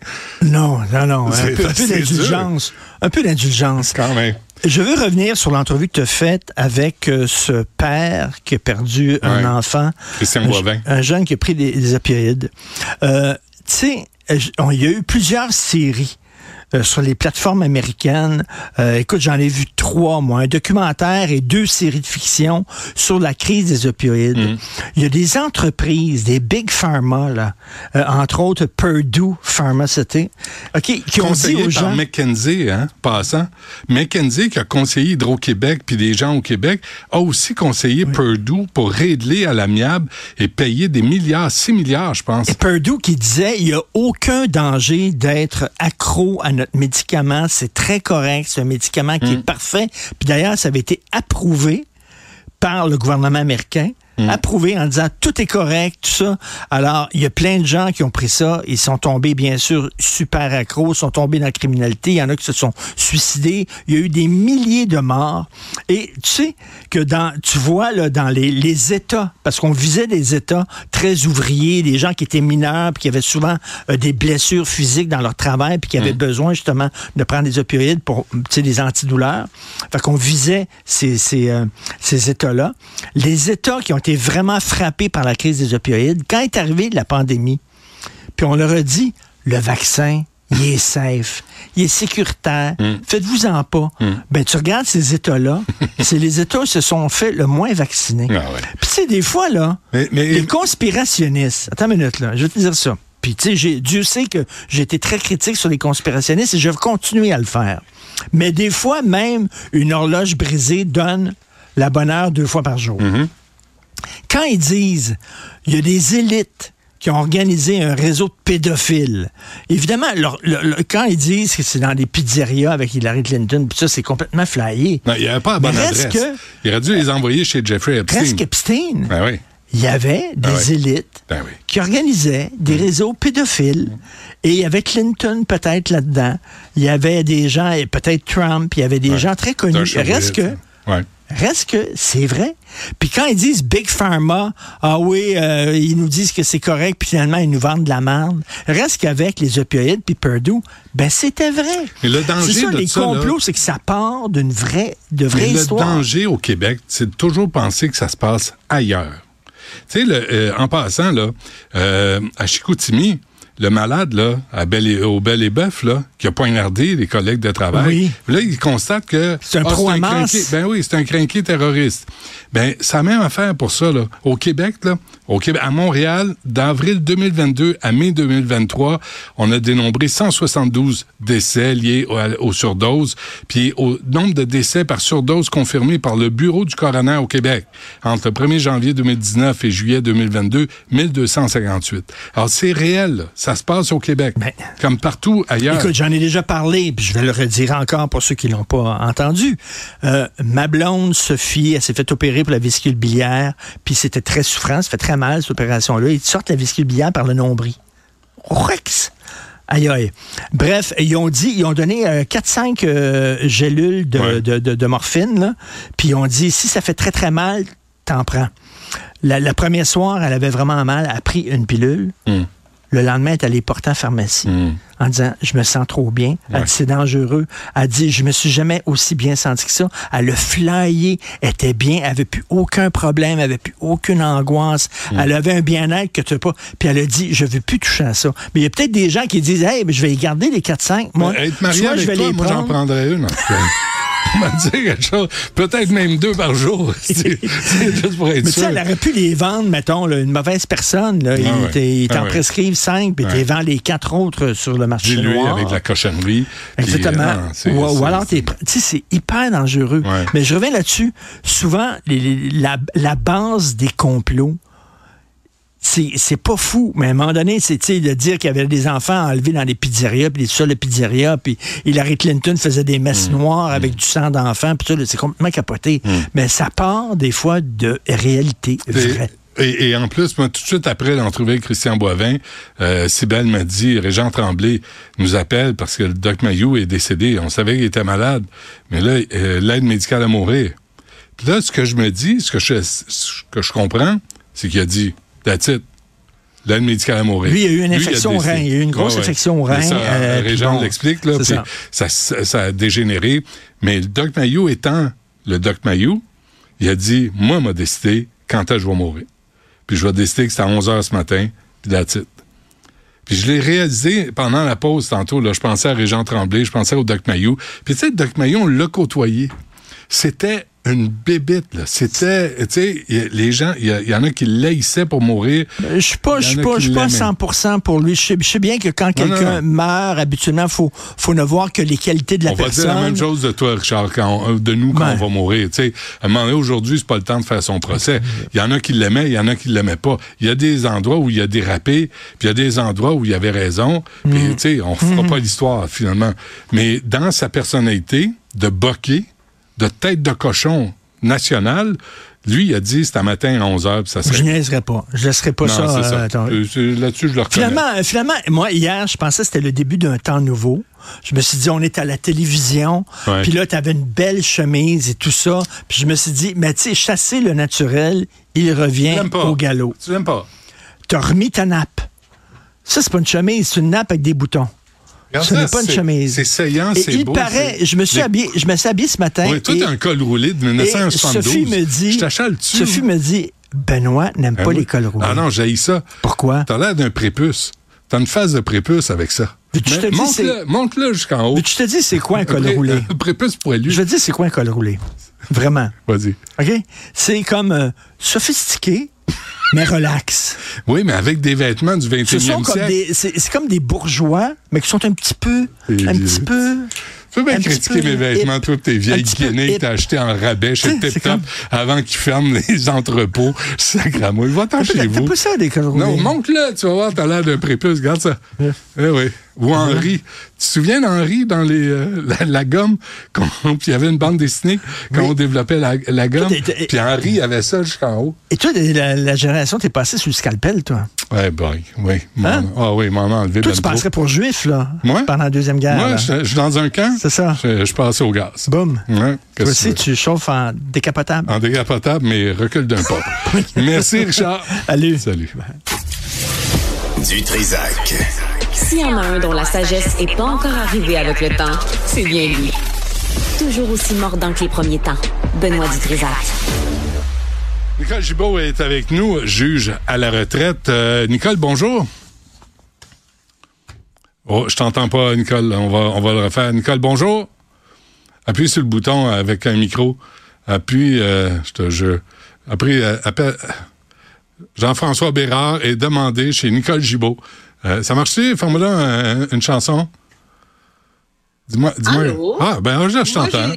OK, parfait. Ah oui, j'ai rien fait. J'ai rien touché. Je t'ai pas fait de mauvais coup, euh, je, te, je, te, je te le promets. Euh, dis donc, tu veux revenir sur ce crime d'honneur, éviter de peu. Euh, je pense que c'est vraiment important d'en parler. Oui, puis on a, on a commencé à en parler hier. Pourquoi? Ouais. Parce que il subissait son enquête sur remise en liberté, cet individu. Et euh, évidemment, on peut pas le nommer parce qu'il y a des gens, c'est-à-dire qu'il y a des victimes euh, qui sont reliées à lui, etc. Alors, dans les circonstances, on parle de crime d'honneur parce que euh, il aurait organisé son euh, bon le mariage euh, forcé de sa fille en Turquie apparemment. Et elle est déjà en couple et elle ne voulait pas du tout. Il s'en est pris à elle, l'aurait battu, l'aurait menacé. Et la même De, chose. de violer son cadavre. De violer son cadavre. grave. Nicole, Violer son. le père Ça dit ça à sa fille. Ça va pas la tête? Prends-les aux Non. 4 heures, tes pilules, Ça- mon ami, là. Non, ça va pas. Puis sa femme, qui dit que, bon, euh, elle a enduré pas mal, selon ce que j'ai pu lire, Ouais. euh, dans, ce- dans ce pays-là, puis qui pouvait pas, elle pouvait pas rien dire, rien faire, ben là, elle, elle aurait indiqué à, à cette personne-là, l'accusée, qu'elle voulait demander le divorce. Alors là, il a sauté une coche encore une fois. Donc, on est en matière de euh, violence intrafamiliale, de violence conjugale, de crime d'honneur, entre guillemets. Mais ce que j'ai envie de te dire, c'est que l'enquête sur remise en liberté, euh, tout, tout est presque permis, le oui-dire, etc., justement pour être en mesure d'établir si il peut ou non représenter un danger. C'est pas un procès euh, où il faut faire une preuve hors de tout doute raisonnable. Alors, d'entendre euh, et de même de lire les déclarations des, des victimes alléguées là-dedans, c'est suffisant pour qu'un juge euh, soit convaincu qu'il doit et, qu'il doit le garder en, en- en détention. Et le juge Labelle ici a été tellement clair et Dieu merci. Écoutez, je prends pas de risque. Il n'y a pas de risque à prendre du tout, du tout. Je comprends que la remise en liberté, c'est la règle, puis je pense que le juge Labelle a assez d'expérience pour ça. Et je comprends tout ça. Mais ici, là, c'est clair, net et précis. La confiance du public, la sécurité de ces victimes potentielles ou alléguées, euh, l'ensemble de l'œuvre ou des propos de cet individu-là sont beaucoup trop graves pour effectivement, même, puis il voulait aller rester chez, chez un ami qui avait aucun contrôle sur lui. Ben oui. Aucun. La- L'ami en question, il n'est pas capable de, de, de savoir s'il s'en vient, s'il s'en va. Euh, et, et après ça, il voulait demander de rester toute seule. Non. C'est un crinqué. Nicole, faut le dire, c'est un crinqué religieux, ça. C'est un autre malade Ben- religieux là, qui pense qu'il doit contrôler la sexualité de sa fille, qu'il doit contrôler sa femme, puis, euh, puis il est tellement frustré, ce petit garçon-là, ce petit monsieur-là, que là, il s'en prend physiquement à sa femme, à sa fille, puis il veut la faire, la marier. Moi, je savais pas qu'elle était déjà en couple. Mais c'était... Ben, j'ai lu ça. J'ai lu ça euh, dans les dans, dans les euh, dans les dans les papiers qu'elle serait en couple ou enfin elle, a- elle aurait une relation ou enfin. euh, Mais de toute façon. Mais tu peux pas négocier avec ça. le soit pas. Non, non. On s'entend-tu que c'est fini? On n'a pas besoin de. Il y a personne qui doit dire à quelqu'un de se marier avec quiconque, là. Non. Et si un individu veut venir avec sa famille, et puis qu'on les accueille à bras ouverts et qu'on est content, ben non, on peut pas tolérer ce genre. C'est ces personnes-là qui doivent faire et s'ajuster dans un pays libre et Ouais. démocratique Ouais. et non l'inverse. Ouais. Parce que vivre. jamais on va imposer ça. Va vivre dans un, dans un pays où on permet de, les mariages arrangés. Vas-y, vive là, mais ici au Québec, ça marche pas, ça passe pas, ça, Ça marchera jamais. fonctionne. Non, puis on va mettre, la- on va tracer une ligne, là. Puis elle est tracée, la ligne. Puis vous la tranche, vous allez pas la, la, la traverser pour des raisons Non. religieuses ou de mode ou de, on s'en fout, là. Il y a pas de raison, ça, il y a rien qui va changer là-dessus. Puis la société doit tenir son bout là-dessus. Absolument. Je pense que le juge Labelle, là, euh, dans, ce, dans ce dossier-là, au moins l'enquête, il n'y a pas de procès encore. On verra bien ce qui va arriver. Là. Et le monsieur a dit qu'il va suivre tout ce que le monsieur le juge dit. Il a intérêt. Il a, il a- il a. C'est quoi? Il n'y a pas le choix. En passant, là, il décide pas de suivre. Tu vas le suivre. Tu là, lui, il dit, il- il décide- non, mon ami, tu décides de rien. On va te dire comment ça va se passer, puis c'est demain que tu vas marcher. Ça, ça Ouais, là. je dois dire que je dois dire que honnêtement, ça m'est déjà arrivé avec certains euh, membres d'une communauté qui, euh, puis entre autres, qui avaient aucun respect pour les femmes. Et là, il, il- là, c'est un homme qui était juge. Moi, quand ça m'est arrivé, euh, je peux te dire qu'on m'a pointé du doigt en me parlant. Puis, euh, garde, Oh c'est pas quelque chose qu'on accepte, là. Que ce soit un homme ou une femme juge, premièrement, mais c'était bien évident qu'il y avait des problèmes avec les femmes. Donc, il n'a pas dû être content de la décision euh, lorsqu'une femme rendait ça. Pointez pas Mme Gibault, OK? D- D'aucune façon. Euh, en passant, euh, qu'est-ce qui se passe là, dans les palais de justice? J'espère qu'on va allumer à la suite de ce, cet incident, au, cet incident grave au palais de justice de Longueuil. J'ai beaucoup, beaucoup fait de- de- de- d'entrevues, de, commentaires, etc. dans ce dossier-là. Et, ce matin, euh, juste après euh, que j'ai fait une entrevue avec Mario Dumont, euh, et j'ai constaté les propos, là, j'ai vu que le ministre Bonardel a dit, écoutez, puis il a donné un paquet de statistiques qui est arrivé un seul événement à telle année, un autre événement en telle année, un autre événement. Et là, il faut pas être alarmiste. Il faut pas dire que les palais de justice ne sont pas sécuritaires, alors que j'ai dit complètement le contraire, parce qu'on a oublié de parler des statistiques. J'aurais bien aimé qu'ils nous parlent des 10 640 quelques objets d'armes. ça, c'est une statistique aussi. Moi, C'est réel, ça. Tu sais, les statistiques, là, Ouais. c'est assez représentatif. Puis ça, c'est à Montréal. C'est parce que on peut-tu, je répète encore et j'ironise, je pense que je fais des, c'est pas une farce, là. On en a des exactos dans tout le reste de la province, des marteaux, des couteaux, il y en a partout. Alors, la statistique là, qui a été reproduite dans le journal de Montréal de 10 600 entre 2018 et 2022, exactement la période où le ministre Bonardel nous parlait qu'il y a un seul événement dans une année, zéro dans l'autre. là. Mais tous ces objets-là auraient pu. Alors, des arches, oui, c'est nécessaire.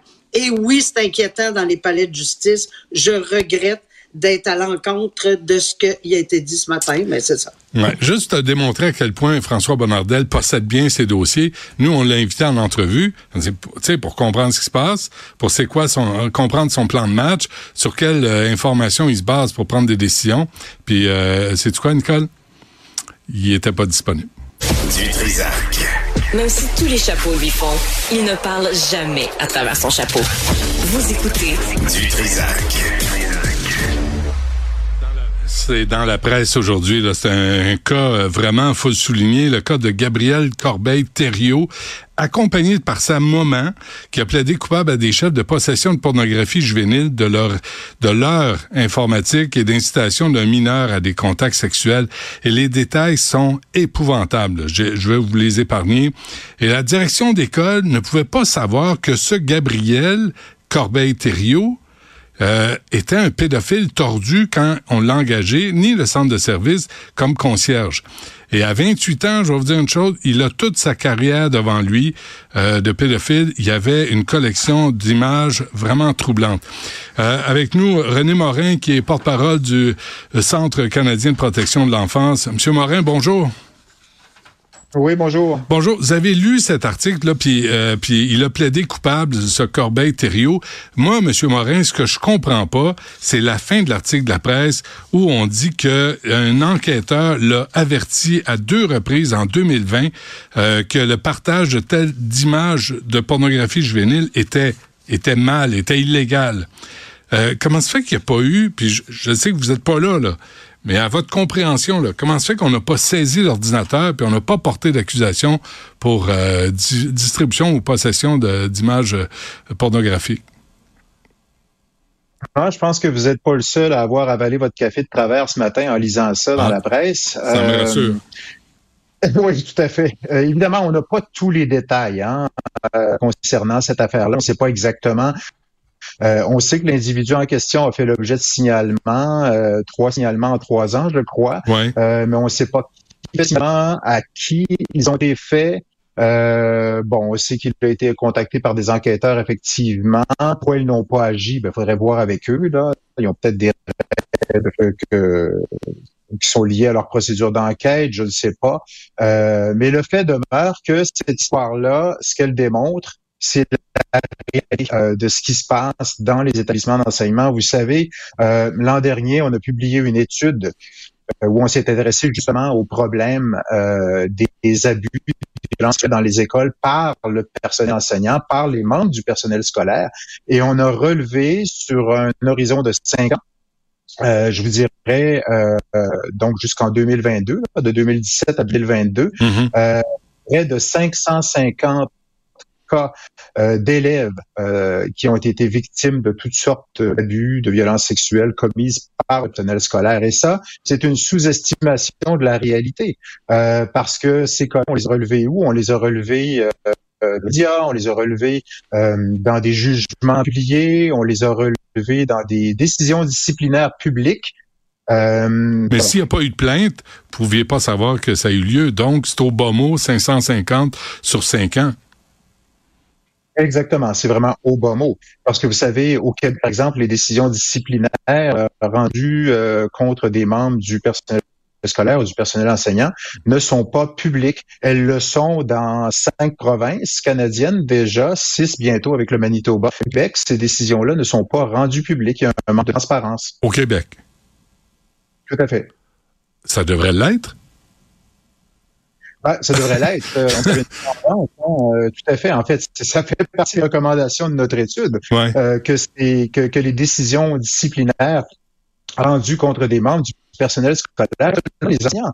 Euh, on a ici le cas d'un concierge et dans les cas qu'on a relevés, les 550 cas euh, qu'on a relevés, ben 3% des auteurs d'infractions étaient des concierges Ouais. dans les écoles. Quelle est votre Euh, quelle est votre autorité vous au Centre canadien de protection de l'enfance? Est-ce que vous avez un rôle à jouer face à ça? Est-ce que vous pouvez par exemple dans ce cas-là appeler le SPVM puis dire c'est qui les deux trois enquêteurs qui ont contacté ce pédophile qui a plaidé coupable au palais de justice sans saisir ces images de son ordinateur ou sans même porter d'accusation Mhm. Vous comprenez, nous, on ne fait pas d'enquête. C'est pas notre rôle. Ce sont les corps de police. Elles les enquêtes. Nous, on leur fournit de l'information. L'information qu'on leur fournit, elles viennent de où? Ben, elles viennent de membres du public qui s'adressent à nous euh, pour faire des signalements. Je vous dirais rythme de 3 à 4 000 signalements par mois en moyenne qui nous viennent du public. Wow. Euh, on a une équipe d'analystes qui euh, systématiquement vérifie euh, tous les signalements reçus, croisements, et euh, retransmet les signalements au corps de police le plus apte à agir euh, selon euh, l'origine du fait là ou de la victime. Mm. Euh, on est en réseau avec d'autres organisations à travers le monde qui font le même travail que nous. Alors, si le signalement concerne une victime ou euh, un suspect qui est à l'étranger, ben, on va le transmettre à nos partenaires à l'étranger pour la suite des choses. Un mot avant qu'on se quitte, euh, René Morin, c'est sur les messages encryptés. Là, ce type-là, là, ce Corbeil. Thériault, euh, participait à un réseau, puis les messages étaient encryptés. Et ça, ça pose un sérieux problème là, pour les, euh, les déterrer. Oui, merci d'en parler. C'est quelque quelque chose qui préoccupe énormément et qui préoccupe toutes les organisations du domaine de la protection de l'enfance. Euh, vous savez, euh, dans ce cas-ci, c'est la plateforme Wicker qui a été utilisée. Évidemment, les, euh, les pédoprédateurs, les pédocriminels euh, savent pertinemment ce qu'ils font est illégal. Mhm. Ils savent pertinemment qu'ils sont traqués. Et c'est pour ça qu'ils se tournent vers des plateformes pour échanger entre eux, échanger avec leurs victimes. Maintenant, ce qui nous préoccupe, c'est que Meta vient euh, d'annoncer, peu avant les fêtes, que de bout en bout serait déployé progressivement sur toutes ces plateformes. Eh ben, Euh, et ça comprend Messenger, ça comprend euh, Instagram. Vous savez, euh, depuis euh, plusieurs années, là, euh, le NECMEC, qui est notre homologue aux États-Unis, le National Center for Missing and Exploited, qui est sur le territoire américain comme Facebook, a transmis euh, des signalements, là, euh, 75 millions de signalements 2020, euh, des signalements d'activités euh, liées à euh, des crimes sexuels contre des enfants. Donc, ça veut dire que ça en passe pas mal des choses. et ça, Euh, ça, ça va, avec- ça va compliquer votre, euh, votre travail. Les messages encryptés, est-ce qu'on peut faire quelque chose? Est-ce que les gouvernements pourraient l'interdire? En fait, ce que c'est faire pression sur euh, les opérateurs de ces plateformes-là, justement, pour avoir minimalement un moyen d'exercer une certaine. Dans le cas de, de, de Meta, par exemple, euh, on estime que c'est jusqu'à 70% euh, des signalements qui pourraient passer sous le radar des, des autorités avec boy. Le, le déploiement du chiffrement de bout en bout, c'est alarmant. Bon, euh, René Morin, merci d'avoir participé à l'émission du Centre canadien de protection de l'enfance et souhaitons qu'au SPVM, on se pose la question pourquoi on n'est pas intervenu plus tôt auprès de ce type qui était concierge dans une école et qu'on savait qu'il était pédophile et un méchant tordu. Puis on a attendu qu'un citoyen le piège. C'est même pas la police qui l'a piégé, c'est un citoyen. C'est un peu ahurissant, ça. Oui, tout à fait, tout à fait. Encore là, on a commenter sur cette histoire-là. Euh, je pense qu'il faudrait s'adresser aux principaux intéressés pour Ouais, savoir ouais. exactement ce qui s'est passé. Là. Euh, mais euh, que ce soit un citoyen qui a réussi à piéger cet individu-là, c'est effectivement quelque chose d'inquiétant. René Morin, merci, c'est toujours un plaisir. Partagez vos observations avec Benoît Dutrisac par courriel. Dutrisac à commercialcube.radio. Antoine Robitaille est avec nous, quelque part euh, là-haut sur la colline à Québec. Monsieur Robitaille, bonjour. Pardon, Vu j'ai... qu'on fait de la télé, je peux même te montrer euh, donc? mon, mon, ma vue. Ouh, avec un vrai calorifère qui chauffe. Puis, mais là, Ouais, c'est dommage. Tu vois le calorifère, mais tu vois pas. Non, tu ouais, vois pas le ouais. Parlement. Et je suis effectivement au Parlement. On est, on aime beaucoup nos bureaux ici. ah, c'est toi le gars avec les jumelles dans la fenêtre, là, qui regarde tout, Tout le le temps, là, qui, qui est en train de faire des saletés à la cafétéria. Puis bon, ok, pa- parfait. Euh, euh, euh, Monsieur Robert, Jean-François Roberge, qui veut réaffirmer le principe de quoi? Ben, de la prédominance du français dans l'affichage. Et euh, écoute, c'est très fatigant. Ben, je m'en- je m'entends en double actuellement. Je m'entends penser. Tu sais, ça, c'est toujours dur. Ah, y a-tu moyen de... Juste, même t'entendre une fois, c'est, de la job. Oui, c'est ça. deux Une fois, c'est déjà assez. c'est, c'est Je sais dur. pas comment. C'est dur sur le pas système. comment ça va faire ça, c'est ça. Mais en tout cas, Ah. je vais essayer quand même, Benoît, de te parler de Jean annonce sur le français.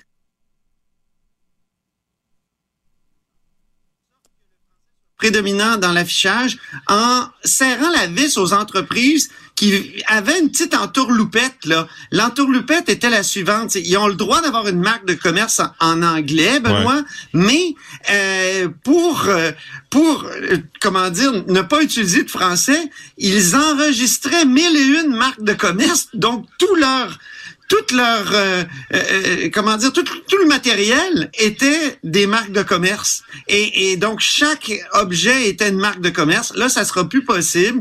Je remarque quand même que Jean-François Roberge face à la montée du Parti québécois essaie de se montrer un peu plus nationaliste un peu plus conscient de du danger à l'égard du français de, du déclin du français. Et ils veulent le dire là mais ils sont en retard parce qu'ils avaient promis un plan pour le français Ouais. euh, pour euh, l'automne 2023. Mais on sait qu'à l'automne, ça a été tellement difficile pour la CAQ qu'ils ont préféré garder ça dans leur euh, dans leur manche Et justement, là, il commence à, à dévoiler des aspects de ce plan-là pour protéger le français. Ouais, ils peuvent pas l'être moins, hein? Euh, moins, euh, moins, pro-français, parce que vraiment, je trouve qu'ils ont laissé aller. On l'entend jamais, M. Roberge. Il se fâche, se fâche pas, là. Il, est bien, bien tolérant. Oui, c'est ça. C'est, on n'est pas du tout euh, dans le, cas de figure, mettons, d'un Simon Jolin Barrette qui avait vraiment euh, déposé un, un, projet de loi qui, euh, bon, selon le Parti québécois, c'est jamais assez, 96, mais euh, ça, c'est, c'est, pour ce qui est du français au cégep, euh, ça va avoir des conséquences. Et donc, euh, c'est vrai que Jean-François Roberge, on l'a vu avec la ministre euh, fédérale Petit Pas Taylor, euh, copain copain. euh, elle lui a même donné un faucon en peluche. Euh, et on se demande parfois si Monsieur Roberge n'est pas justement le, le faucon en euh, euh, du français. Et, et bon, là, il essaie de montrer qu'il fait quelque chose. Resserrement des règles pour les marques de commerce. Ouais. Euh, c'est une annonce donc qui va se faire euh, incessamment. C'est une primeur là, de TVA Nouvelle aujourd'hui. On peut lire le texte de Gabriel Côté sur euh, le site euh, du journal. Antoine, est-ce que M. Robert, j'aurais dû le refuser, son faucon en peluche, puis dire, faut-le dans peluche, ton faucon? C'est quoi cette affaire-là? De se faire baver comme ça, puis de dire, ah ben t'es drôle, c'est le fun, hein? Puis c'est vrai qu'on est des faucons en peluche, puis qu'on promet des choses, mais on les fait pas, puis euh, on est à genoux, on va négocier à genoux à Ottawa. Bon, son argument, c'est celui de la bonne entente, que à part la bonne entente, on a réussi euh, au, au Québec à, avoir une, euh, c'est-à-dire à convaincre le fédéral de, de bouger là, sur euh, l'application de la loi 101 euh, et non de la, la loi sur les langues officielles aux entreprises fédérales en, en territoire québécois. Donc euh, on- là, les, les entreprises ont encore le choix, mais il y a comme une incitation à appliquer la loi 101. Donc, Monsieur Robert, j'étais content de ça. Il était content donc de, de ce résultat de la bonne entente et il voulait pas cracher dans la soupe. C'est mon impression, mais écoute, euh, il y a tellement de choses qu'on pourrait faire pour le français que Monsieur Robert ne fait pas, notamment appliquer la loi 101 au cégep. Tu Ça serait connais, bien plus simple. tu connais le proverbe, hein, euh, du lâche, là, qui sort de chez lui, puis il se fait cracher au visage, puis il dit, tiens, il pleut. J'irai pas jusque-là, mais, Ben, euh, mais quand même, c'est vrai que c'est un, c'est un peu un faucon en plus, Monsieur Robert. Et là, il fait quelque chose. hein, Il fait quelque chose. Bon, puis on va voir. C'est intéressant parce que euh, la, la, la prédominance du français dans, dans l'affichage, c'est important. On est parti euh, de la première loi 101 1977 avec l'unilinguisme. On a vécu ça, toi et moi, comme puisqu'on est vieux, Ouais. pendant quelques années. Mm. Et euh, c'est la, la Cour suprême en 1988 qui a finalement rendu inconstitutionnel. Tu vois, j'ai prononcé le mot, je tripe un petit peu. Érotisé. Euh, le- les, les, les dispositions de la loi 101 qui obligeaient euh, les entreprises à afficher uniquement en français. Là, depuis, c'est la nette prédominance. C'est une invention de la Cour suprême qu'on a mis dans la loi après, évidemment, avoir passé par euh, une autre loi, la loi 178 de Robert Bourassa. Hum. Euh, remaniement des étages inférieurs, quoi. On bouge les meubles? Oui, on bouge toutes sortes de personnages que il serait un peu inutile de, nommer textuellement, nommément, mais c'est toutes sortes de, de- de personnages dans les cabinets des, des ministres. On note beaucoup de départs. Euh, on note aussi que euh, même moi, je- moi, ça fait plusieurs mois qu'on suit ça au journal.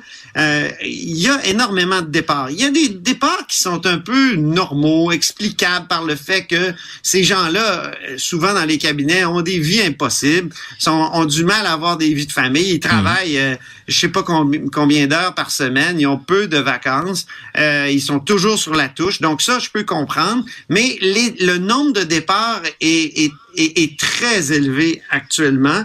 Et il y a de la chaise musicale même autour de M. Legault. Donc là, ça devient intéressant. Il y a un personnage quand même important, Pascal Mayotte, qui était euh, le conseiller en matière de planification au cabinet du premier ministre. C'est un, c'est un personnage, ça, euh, Pascal Mayotte, qui a longtemps travaillé dans les cabinets du Parti québécois. Et euh, là, il était avec François Legault. Puis quand il est parti, il faut le dire, il a été remplacé. Mais c'est là qu'on a l'impression que M. Legault a perdu sa boussole. Et la planification était Ouais. faite autrement par d'autres personnes. On a l'impression que Pascal Mayotte était parti avec la boussole. J'irais peut-être jusqu'à dire ça. Et, et, et là, il y a un changement. On va mettre euh, une personne de confiance euh, à la planification. C'est Stéphane Gobeil qui a longtemps travaillé auprès de Gilles Duceppe notamment.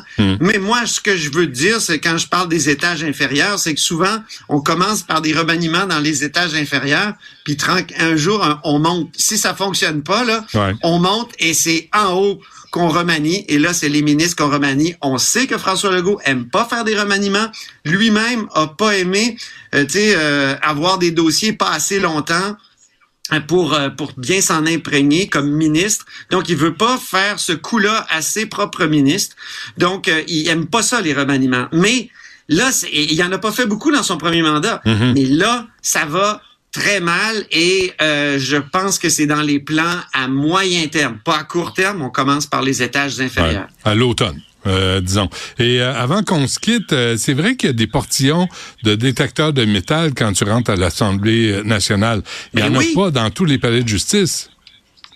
Mais je trouve ça important de Ouais. souligner ça. C'est que dans les palais de justice, il y en a pas, à, sauf à Montréal. là. Ouais. Et, et là, j'entendais François Bonnardel ce matin euh, dire que, bon, il y a quand même peu de cas au Québec d'agression armée. Tu sais, euh, il y en a eu quand même trois en 2023. Euh, c'est une augmentation radicale parce qu'il y en avait eu à peu près zéro dans les années précédentes. Donc, euh, il y en a trois. Mais son argumentation, c'est de dire, ben, voyez, il faut relativiser. C'est, ça arrive pas si que ça. Vais te dire, les endroits où sont les élus, là, je te parlais de l'Assemblée nationale tout à l'heure, je peux te parler aussi des conseils nationaux et généraux de, la coalition Avenir Québec, du parti qui est au pouvoir. Je ils m'ont saisi mon petit canif suisse que j'avais dans mon sac pour me couper les ongles. Parce que c'était mon canif, écoute, que mon que mon père m'avait donné quand j'avais 8 ans. Je l'avais encore à 55 ans. Ils me l'ont saisi. Je l'ai perdu. D'ailleurs, je- j'en appelle à la Sûreté du Québec. Oui, mon petit canif. Ben oui. Euh, tout, ça, tout ça pour dire que Rendez-moi il y en a de la sécurité quand c'est les élus qui sont en cause. Ouais. Et, et, et est-ce que là la question que j'ai posée tout à l'heure au cabinet du ministre de la Sécurité publique, est-ce qu'il y a eu des agressions armées ici à l'Assemblée nationale pour qu'il y ait une sécurité parfois démentielle, là, je veux dire. c'est- C'est c'est comme à l'aéroport ici à la- à l'Assemblée nationale, Ouais. alors que je me souviens très bien de Richard Gay, président de l'Assemblée nationale en 1984. J'étais jeune, mais je me souviens de la conférence de presse. Il avait dit, faut quand même pas après le, c'était après la fusillade euh, de 1984. Il avait dit, faut quand même pas transformer notre maison du peuple en forteresse. Ben là, je vais te dire, depuis 2015, là, c'est une forteresse. Pourquoi? À cause d'une fémène qui est venue, euh, qui, qui a vraiment, euh, s'est exhibée à côté de, de, de Françoise David en 2015. Juste à côté d'elle, elle avait une fausse carte de presse. Et depuis, là, il y a eu un resserrement euh, vraiment radical à l'Assemblée nationale. Et euh, je- donc, est-ce qu'il y a des je me détecteurs? questionne, est-ce que le niveau de risque euh, est pas aussi élevé dans un Ben oui. palais de justice où il y a des gens qui sont frustrés, euh, des gens qui sont qui ont des problèmes de santé euh, mentale, qui des schizophrènes, il y a toutes sortes de monde là, dans les palais de justice, puis c'est c'est un endroit où on règle des différends. Mm. Alors, euh, il me semble que le niveau de, de, de sécurité devrait être aussi élevé. Est-ce qu'à si l'Assemblée nationale, est-ce qu'à la- l'Assemblée nationale, il y a des détecteurs de seins nus? Ben, sais-tu quoi? Ils ont installé dans le tunnel qui mène de la tribune parlementaire ici à l'Assemblée nationale, ils ont installé un tourniquet. Un tourniquet, Ah. Benoît, avec des vitres blindées. Je pense que je vais t'envoyer une photo. J'aimerais ça. C'est incroyable. C'est un tourniquet qui a coûté une fortune. Il est difficile d'utilisation. Faut, faut entrer, non seulement faut montrer sa carte, Hmm? tu sais, comme ça, Ouais. euh, carte magnétique. Et, et, et là, il y a, il y a quelque chose qui est déclenché. Il faut que tu rentres ton code rapidement. Puis là, il tourne tranquillement le tourniquet. Il faut que tu te dépêches. Il faut pas que tu restes pogné dedans non plus parce que qu'il y a de la c'est musique? stressant. Les, comme les vitres sont blindées. C'est comme un carrousel, Puis- là? Est-ce qu'il y a de la musique? Oui, c'est comme un carrousel. tu arrives de l'autre bord. Mais là, le- tu, tu, dis, mon Dieu, ça va-tu continuer de tourner? En tout cas, tout ça pour dire, qu'on appelle ça le tourniquet de la fémène. Ouais. mais, mais, effectivement, si M. Bernardel trouve que les palais de justice n'ont pas besoin de, de détecteurs de métal, ben qu'il les enlève à l'Assemblée nationale. Mais c'est pas juste détecteur de métal. Là. Écoute, c'est euh, ouais, non, c'est vraiment une fouille. Euh, bon, c'est pas une fouille à nu. Mais tu sais que les constables, surtout quand t'as l'accréditation, ça va là. Mais les constables spéciaux, Mais les gens qui entrent là, euh, les constables spéciaux dans les palais de justice n'ont pas le droit de fouiller les gens sans, euh, sans un mandat de la Cour ou sans avoir des, ah des, des, raisons très... Oui, oui, je lisais ça. Là, mandat de la Cour, ça peut être pratique. Tu as des juges sous la main. Ben oui. Mais attends, reste là, là, avec ton bazooka. Je te reviens, il faut que j'aille voir le juge pour aller chercher un mandat. Euh, boy. Antoine Reptal, merci. À lundi. Bonne fin de semaine. Salut. Rejoignez Benoît Dutrisac en temps réel par courriel. Dutrisac à commercialcube.radio. Attendez, je vais mettre mes lunettes. Je vais avoir l'air euh, presque intellectuel, puis euh, quelqu'un qui sait lire. Euh, ça s'appelle Si tu vois mon pays. Ça, j'ai lu ça pendant les fêtes. Écoutez, regardez ça, l'épaisseur. C'est pas c'est pas une, plaquette, là. c'est 600 pages. Et l'auteur est avec nous, c'est Joseph Facal. Joseph, bonjour. Bonjour Benoît. Bonjour. Ah, ça va bien. Puis tu sais que si j'avais pas aimé ce livre-là, je t'aurais pas invité. J'aurais fait comme tout le monde. J'aurais dit bravo à Joseph pour ton pour ton sagramouille de roman. Puis sac nous patient. Puis, puis tu sais quoi? Moi je l'ai ouvert là. Je l'ai reçu. Je l'ai ouvert. Puis moi des romans historiques je, suis rentré là-dedans en reculons. Mais je te, je te l'ai écrit. Euh, les romans historiques, ça, souvent, ça m'ennuie. Euh, mais t'as évité tous les pièges. Je l'ai commencé à contre-cœur et t'es un snow parce que tu m'as gagné. Je suis passé à travers les 600 pages. C'est un premier tome et c'est impressionnant comme roman. Alors d'où ça vient là, ce, cette histoire qui se passe en 1837 au Québec? D'où, dans quel dans quel os de ton corps ça s'était réfugié, cette histoire-là? Euh, tu pourrais pas me poser une question facile? Je le sais pas. Euh, d'où ça vient? Euh, ça vient, ça vient, ça vient d'autant plus de mes profondeurs euh, insoupçonnées, inconscientes, que comme tu le sais, moi je suis un immigrant. Je ne suis pas un Québécois de souche, ceinture fléchée, puis tout ça. J'en ai pas moi d'ancêtres qui ont combattu avec Papineau là, tu sais. mais c'est simplement bon, j'avais envie par défi personnel, je pense, d'écrire un roman après des années passées à écrire des chroniques de 500 mots, puis des articles universitaires lus par personne, puis des essais politiques, puis des essais politiques plus déprimants qu'autre chose. J'avais le goût de m'essayer à, à, à écrire un roman. Et puis, tu sais, tu sais, ce cliché euh, du monde littéraire euh, dans lequel l'auteur dit « Oups, mes personnages se sont mis à vivre puis m'ont un peu échappé. » Ben, c'est vrai. Au début, je pensais faire 3 400 pages. Je pensais pas aboutir à une baleine de 1200 pages puisque le deuxième tome sort là euh, fin février. D'ailleurs, je rassure les gens qui nous écoutent, le deuxième tome, c'est le dernier, c'est la fin de l'histoire. Euh, un roman historique, oui, oui, parce que c'est une période du, du, Québec euh, et du monde qui me fascine. Mais, non, mais, mais, Joseph, parce que le, roman historique, là, souvent, là, l'auteur arrête pour dire, voici ce qui s'est passé en 1837, euh, au mois de juillet. Ah ben oui. Toi, tu as eu, le, puis comme prof, c'est une question que j'avais prévue aussi, comme prof, comment tu as fait pour éviter le piège que ça soit didactique et plate, alors que as, toutes les notes historiques sont intégrées à l'histoire, à l'action, au dialogue, au personnage et ça, bravo. Ben, comment j'ai fait? Justement, je me suis dit, je vais écrire un roman populaire dans le sens euh, positif du terme, c'est-à-dire je regardais les gens qui passaient devant moi et je me disais il faut que ces gens-là ne trouvent pas ça plate. Il hmm. faut qu'ils soient divertis. Et je savais que si, pour expliquer l'époque et ses enjeux, je faisais des grosses tartines didactiques en style note de bas de page, j'allais perdre mon monde. Alors, il fallait que ce soit par petites touches.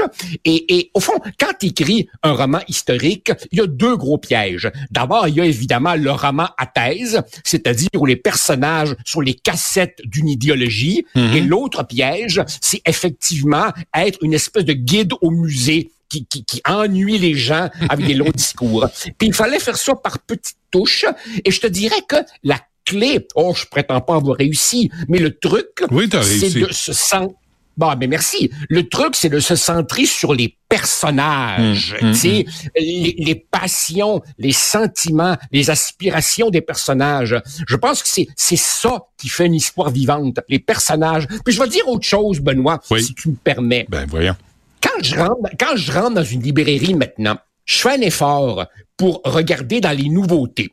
Et puis, je commence à feuilleter les nouveaux romans et c'est rempli de je, je, je, moi, moi, moi. On dirait que les nouveaux auteurs trouvent que leur vie est bien intéressante, Mhm. puis ils nous racontent ce qu'ils font dans leur quatre et demi, puis ils nous parlent de leurs états d'âme, Mhm. puis des textos qu'ils envoient, puis j'hésite entre deux blondes.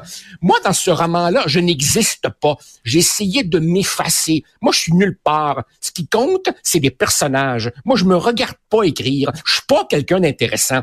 C'est mes personnages qui comptent, qui drive l'histoire. Ouais, ouais. Puis bon, ben, si tu me dis, si tu me dis que ça t'a plu, ben, Ben, a- merci beaucoup. il y a- je suis y très a- honoré. Il y a quelque chose, de- puis que je, je veux, je veux que les gens comprennent bien, il y a quelque chose de Gangs of New York dans ce roman-là. Il y a de l'action, il y a de l'amour, il y a de la haine, il y a du courage, de la lâcheté. C'est vraiment un roman puissant, divertissant, où tu sors pas de là de niaiseux. Tu sais, tu sais, tu apprends des détails de ce qui s'est passé dans notre propre histoire, mais en étant diverti, en, en même, même, même un peu d'homosexualité, Joseph, j'espère que tu as honte. Ah non, non, non, pas en tout. pas tout, parce que d'ab- d'abord, ma, ma plongée, ma plongée dans l'histoire m'a fait découvrir que ben oui, il y avait des homosexuels au 19e siècle, Ah ben. puis ils avaient le droit d'avoir ils avaient le droit d'avoir du fun aussi. Mais à Le Paris, problème, évidemment, c'est à- qu'ils se à- cachaient. Voilà. À Paris, Ils pas à se Montréal. cachaient. Ouais. Euh, il se cachait. Mais j'ai appris aussi, par exemple, que c'est pas vrai que le pouvoir de l'Église était absolu. Il y avait également des libres penseurs qui ne lui ménageaient pas ses critiques. C'est pas vrai que les femmes étaient entièrement limitées à l'univers de la maternité. Il y en avait qui, qui, qui avaient leur propre business, puis qui avaient un certain degré d'autonomie. Puis c'est pas vrai que les ancêtres euh, du Québec d'aujourd'hui étaient tous des paysans illettrés. Il y avait une élite urbaine qui s'intéressait au débat ailleurs à travers le monde. Et c'est très drôle que tu évoques Gangs of New York parce que, sans divulgacher, euh, mes personnages sont, pour des raisons X, Y, Z que je ne dévoile pas, contraints à l'exil. Et le deuxième tome se passe principalement à Paris et à New York. Donc oui, tu vas retrouver une drôle. atmosphère qui est celle de quelques films auxquels tu pourras penser. Mais en dehors, euh, Joseph Facal, de euh, de, de, de l'histoire comme telle, pas l'histoire du roman, mais Ouais. l'histoire, euh, le point historique, il y a aussi, on- il y a un personnage, Baptiste, qui est un, un médecin en devenir, qui découvre les nouvelles façons de, de sais, d'anesthésier des gens qui souffrent de façon horrible. Il y a aussi euh, ce que tu nous apprends là sur la, mode du transport, l'arrivée du train, la fin des calèches, l'utilisation des bateaux pour transporter de la marchandise et des passagers.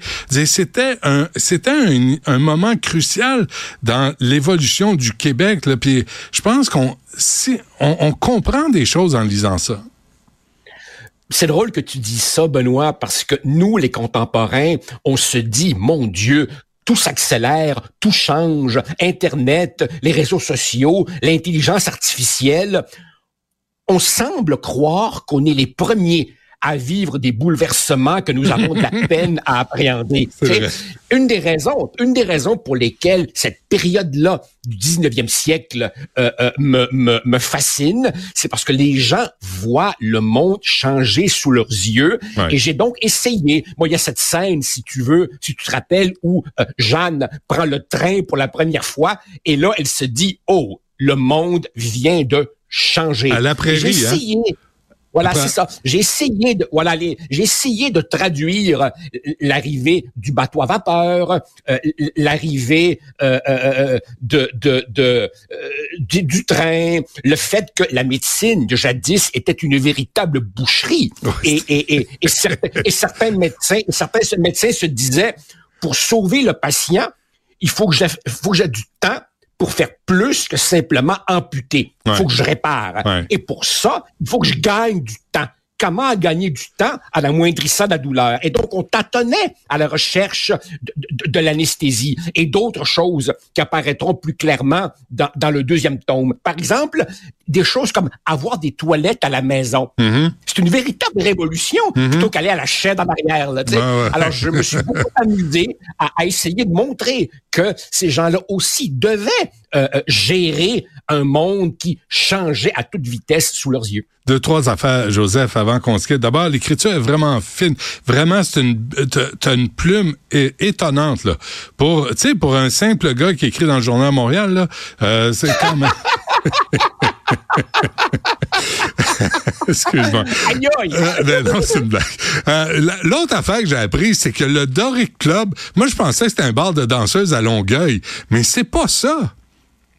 C'est pas juste ça. ben, alors, le, le Doric Club, c'était carrément une milice paramilitaire de goons qui euh, euh, euh, trouvait trouvait que le gouverneur de l'époque, Gosford, était un homme beaucoup trop conciliant et qui n'attendait que ça, l'occasion de donner une vraie volée aux, aux francophones, Solide, appelait hein? à l'époque les Canadiens. Autrement dit, ce que j'ai essayé de montrer aussi, c'est que les événements de 1837-1838 sont beaucoup plus complexes que ce qu'on peut penser. Ce ne fut pas simplement une rébellion avortée. Il y a aussi eu de l'autre côté une aile ultra-loyaliste, dure, qui a vu que le général Colborne pouvait être son allié et qui a, et qui a dépassé, si tu veux, les politiques conciliatrices, calmantes du gouvernement, du gouverneur de l'époque, qui voulait vraiment euh, euh, l'affrontement. Ouais. Pour ce qui est maintenant du style d'écriture, je te dirais, Benoît, que le fait d'avoir écrit pendant 20 ans des Ouais. chroniques où tu te dis, il faut que je sois compris par tout le monde, ça m'a beaucoup aidé. Alors, tu vois, sujet, verbe, complément, point. Sujet, verbe, complément, Ouais, point. ouais. Une lecture très imagée, très imagée, plutôt que des... Ici Ricardo. Et Émilie, marchand d'IGA. On a envie de vous inspirer à bien manger. À moins de 5 la portion. Suffit de repérer les produits valeurs sûres et de les cuisiner avec une de nos recettes. Les valeurs sûres, c'est bien pensé, hein? Bien sûr! Détails sur IGA.net. On va, on- j'espère qu'on ratera pas l'occasion d'en faire une série. C'est, c'est drôle que tu dis ça, Benoît, parce que j'ai vraiment consciemment essayé d'éviter euh, un homme et son péché Ouais, et ouais. les belles histoires des pays d'en haut, tu sais les, les stéréotypes effectivement du, du Québec. J'ai montré que ici, on n'était pas tous des connards, on n'est pas tous des illettrés. Il y avait ici des vrais intellectuels, des hommes d'action, il y avait des femmes indépendantes, il n'y avait pas que des, des, des curés fatigants. Euh, et et, et j'ai écrit, au, au fond, je réalise que mon univers de référence, c'est peut-être plus le cinéma que la littérature. Clair. Quand j'écrivais, quand j'écrivais, je me disais, il faut que le monde voit voit ce que je suis en train de, de décrire, tu vois. Alors euh, oui, évidemment, c'est vrai que ça ferait une bonne série télé, mais en même temps, tu sais comme moi, là-dedans, il y a beaucoup de figurants, il y a des costumes, Ah, il y a des non, reconstitutions d'époque, Ouais. il y a des batailles, il y a des incendies, il y a des trains, Il y a des sang. bateaux, et il y a du sang. Il y a Et du sang. c'est pour- pour- pourquoi, pourquoi, les pourquoi les téléséries québécoises, c'est quatre personnes qui se pendent dans leur cuisine? Parce que ça coûte pas Ah, cher. ouais, n'a pas les moyens. Euh, OK, dernière Ben, affaire. Le fait que tu viennes l'Uruguay, tu sais, que tu sois pas un Ouais. vrai Québécois, là. T'arrêtes pas de le dire, t'es pas un vrai Québécois, là. Un Québécois de souche, avec, parce que c'est ça que tu me ramènes, là. Tu sais, me ramènes à la ceinture fléchée, moi. Moi, je suis un- vrai Québécois, un habitant, là. Non, sérieusement, euh, Joseph, le fait que Oui. tes, origines sont de l'Uruguay, est-ce que ça t'a donné un pas de recul, un regard différent sur l'histoire du Québec? Je pense pas. Je pense pas parce que quand je suis arrivé ici, j'avais euh, 9 ans. Euh, je te dirais que ma personnalité d'ado, puis d'ado, puis de jeune adulte, elle s'est, elle s'est construite euh, au Québec. Moi, moi, je me définis pas comme une communauté ethnique. moi, je me définis comme un, un Québécois avec un drôle de nom, tout simplement. Non, mais c'est pas- La- pas ça. pour- C'est la pas- raison, c'est pas là je, je suis un Québécois avec un drôle de nom, c'est tout. Mais c'est pas là que j'en ai. Tu sais, c'est l'espèce de défaitisme qu'on entend, qu'on lit souvent dans la culture québécoise, qu'on est né pour un petit pain. Ça vient pas, ça, c'est pas tombé du ciel, ça. Mais ton regard, c'est pas ça. C'est un, un- c'est des, ce sont des personnages qui réalisent des choses, qui s'affirment, qui mangent des volets, qui sont victimes aussi, mais, mais qui se relèvent et qui se relancent. Ouais.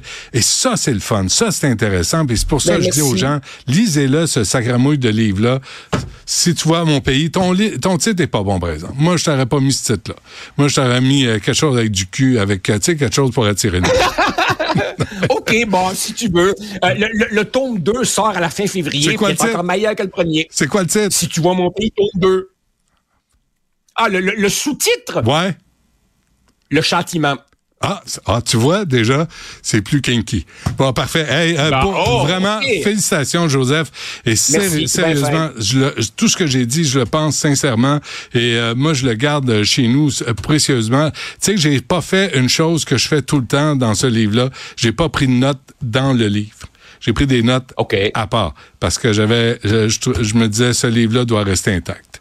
Merci, Joseph. On va lire la deuxième partie avec plaisir. La tragédie qui ébranle le Québec au grand complet.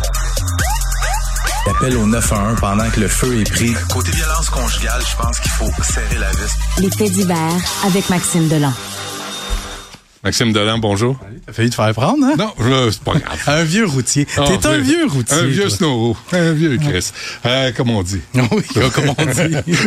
je, je paraphrase ce que j'ai entendu à plusieurs reprises. Il y a bien Euh, des gens, il y a bien des gens qui pensent la même chose. dans, là. t'es dans le, le pastel aujourd'hui, hein? Le, le pastel euh, euh, beige, c'est quoi cette couleur-là? C'est comme pas blanc, c'est pas jaune. Blanc cassé, off-white? Off-white, oui, c'est vrai. C'est vrai, j'ai peinturé salle de bain chez nous comme Lundi, ça. je te... Lundi, je te promets le rose. Le rose Ouais. pour lundi, on, aime ça. Euh, pas drôle cette chronique-là. Euh, cette euh, et d'a- d'abord une parenthèse. T'as vu la nouvelle dans la presse?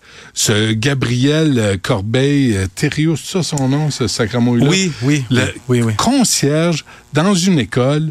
Il a été interpellé, interpellé à plusieurs reprises par des enquêteurs. Dire, tu peux pas diffuser des images de pornographie juvénile. Il a pas été saisi. Il a pas été arrêté. Ils ont pas saisi son ordinateur.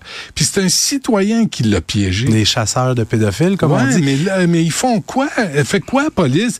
Quand un enquêteur appelle un gars puis dit c'est illégal, ben, excuse-moi, appelle-le pas. Ça gramouille. Débarque chez lui, saisit son ordi, pense que une volée. Euh, euh, Offre-lui un café. Excuse-moi, monsieur. J'ai- La langue a tourné. Ouais, excusez-moi. Ouais, mais puis on se rend compte, c'est une autre de ces histoires de gars qui tripent ses petits-enfants. Il y en a énormément, puis particulièrement dans la dernière de année. 10 ans. Combien de fois je t'en ai parlé de, de- de pédophiles? Puis, puis d'ailleurs, c'est mon premier sujet. Ouais, j'ai comme mis la table. Une femme trans, pédophile, arrêtée pour pornographie juvénile. Hier, excuse-moi, excuse-moi, je t'interromps tout de suite. Une femme trans, là. Est-ce que c'est un homme qui a été opéré ou c'est une femme qui devient un homme? pour l'opération, je le sais pas. Mais bref. Ben, j'ai regardé ses photos. Euh, son profil Facebook à cette Mais c'est une femme. C'est un, homme qui est devenu une femme. C'est ça. OK. Puis C'est pas une femme qui devient un trouve homme. ça, puis honnêtement, je trouve ça dommage parce que je m'en viens parler de ce sujet-là et j'ai pris des notes parce que j'ai l'impression de marcher sur des œufs. Je veux pas, tu sais, je veux pas insulter personne. Je veux, Ben non.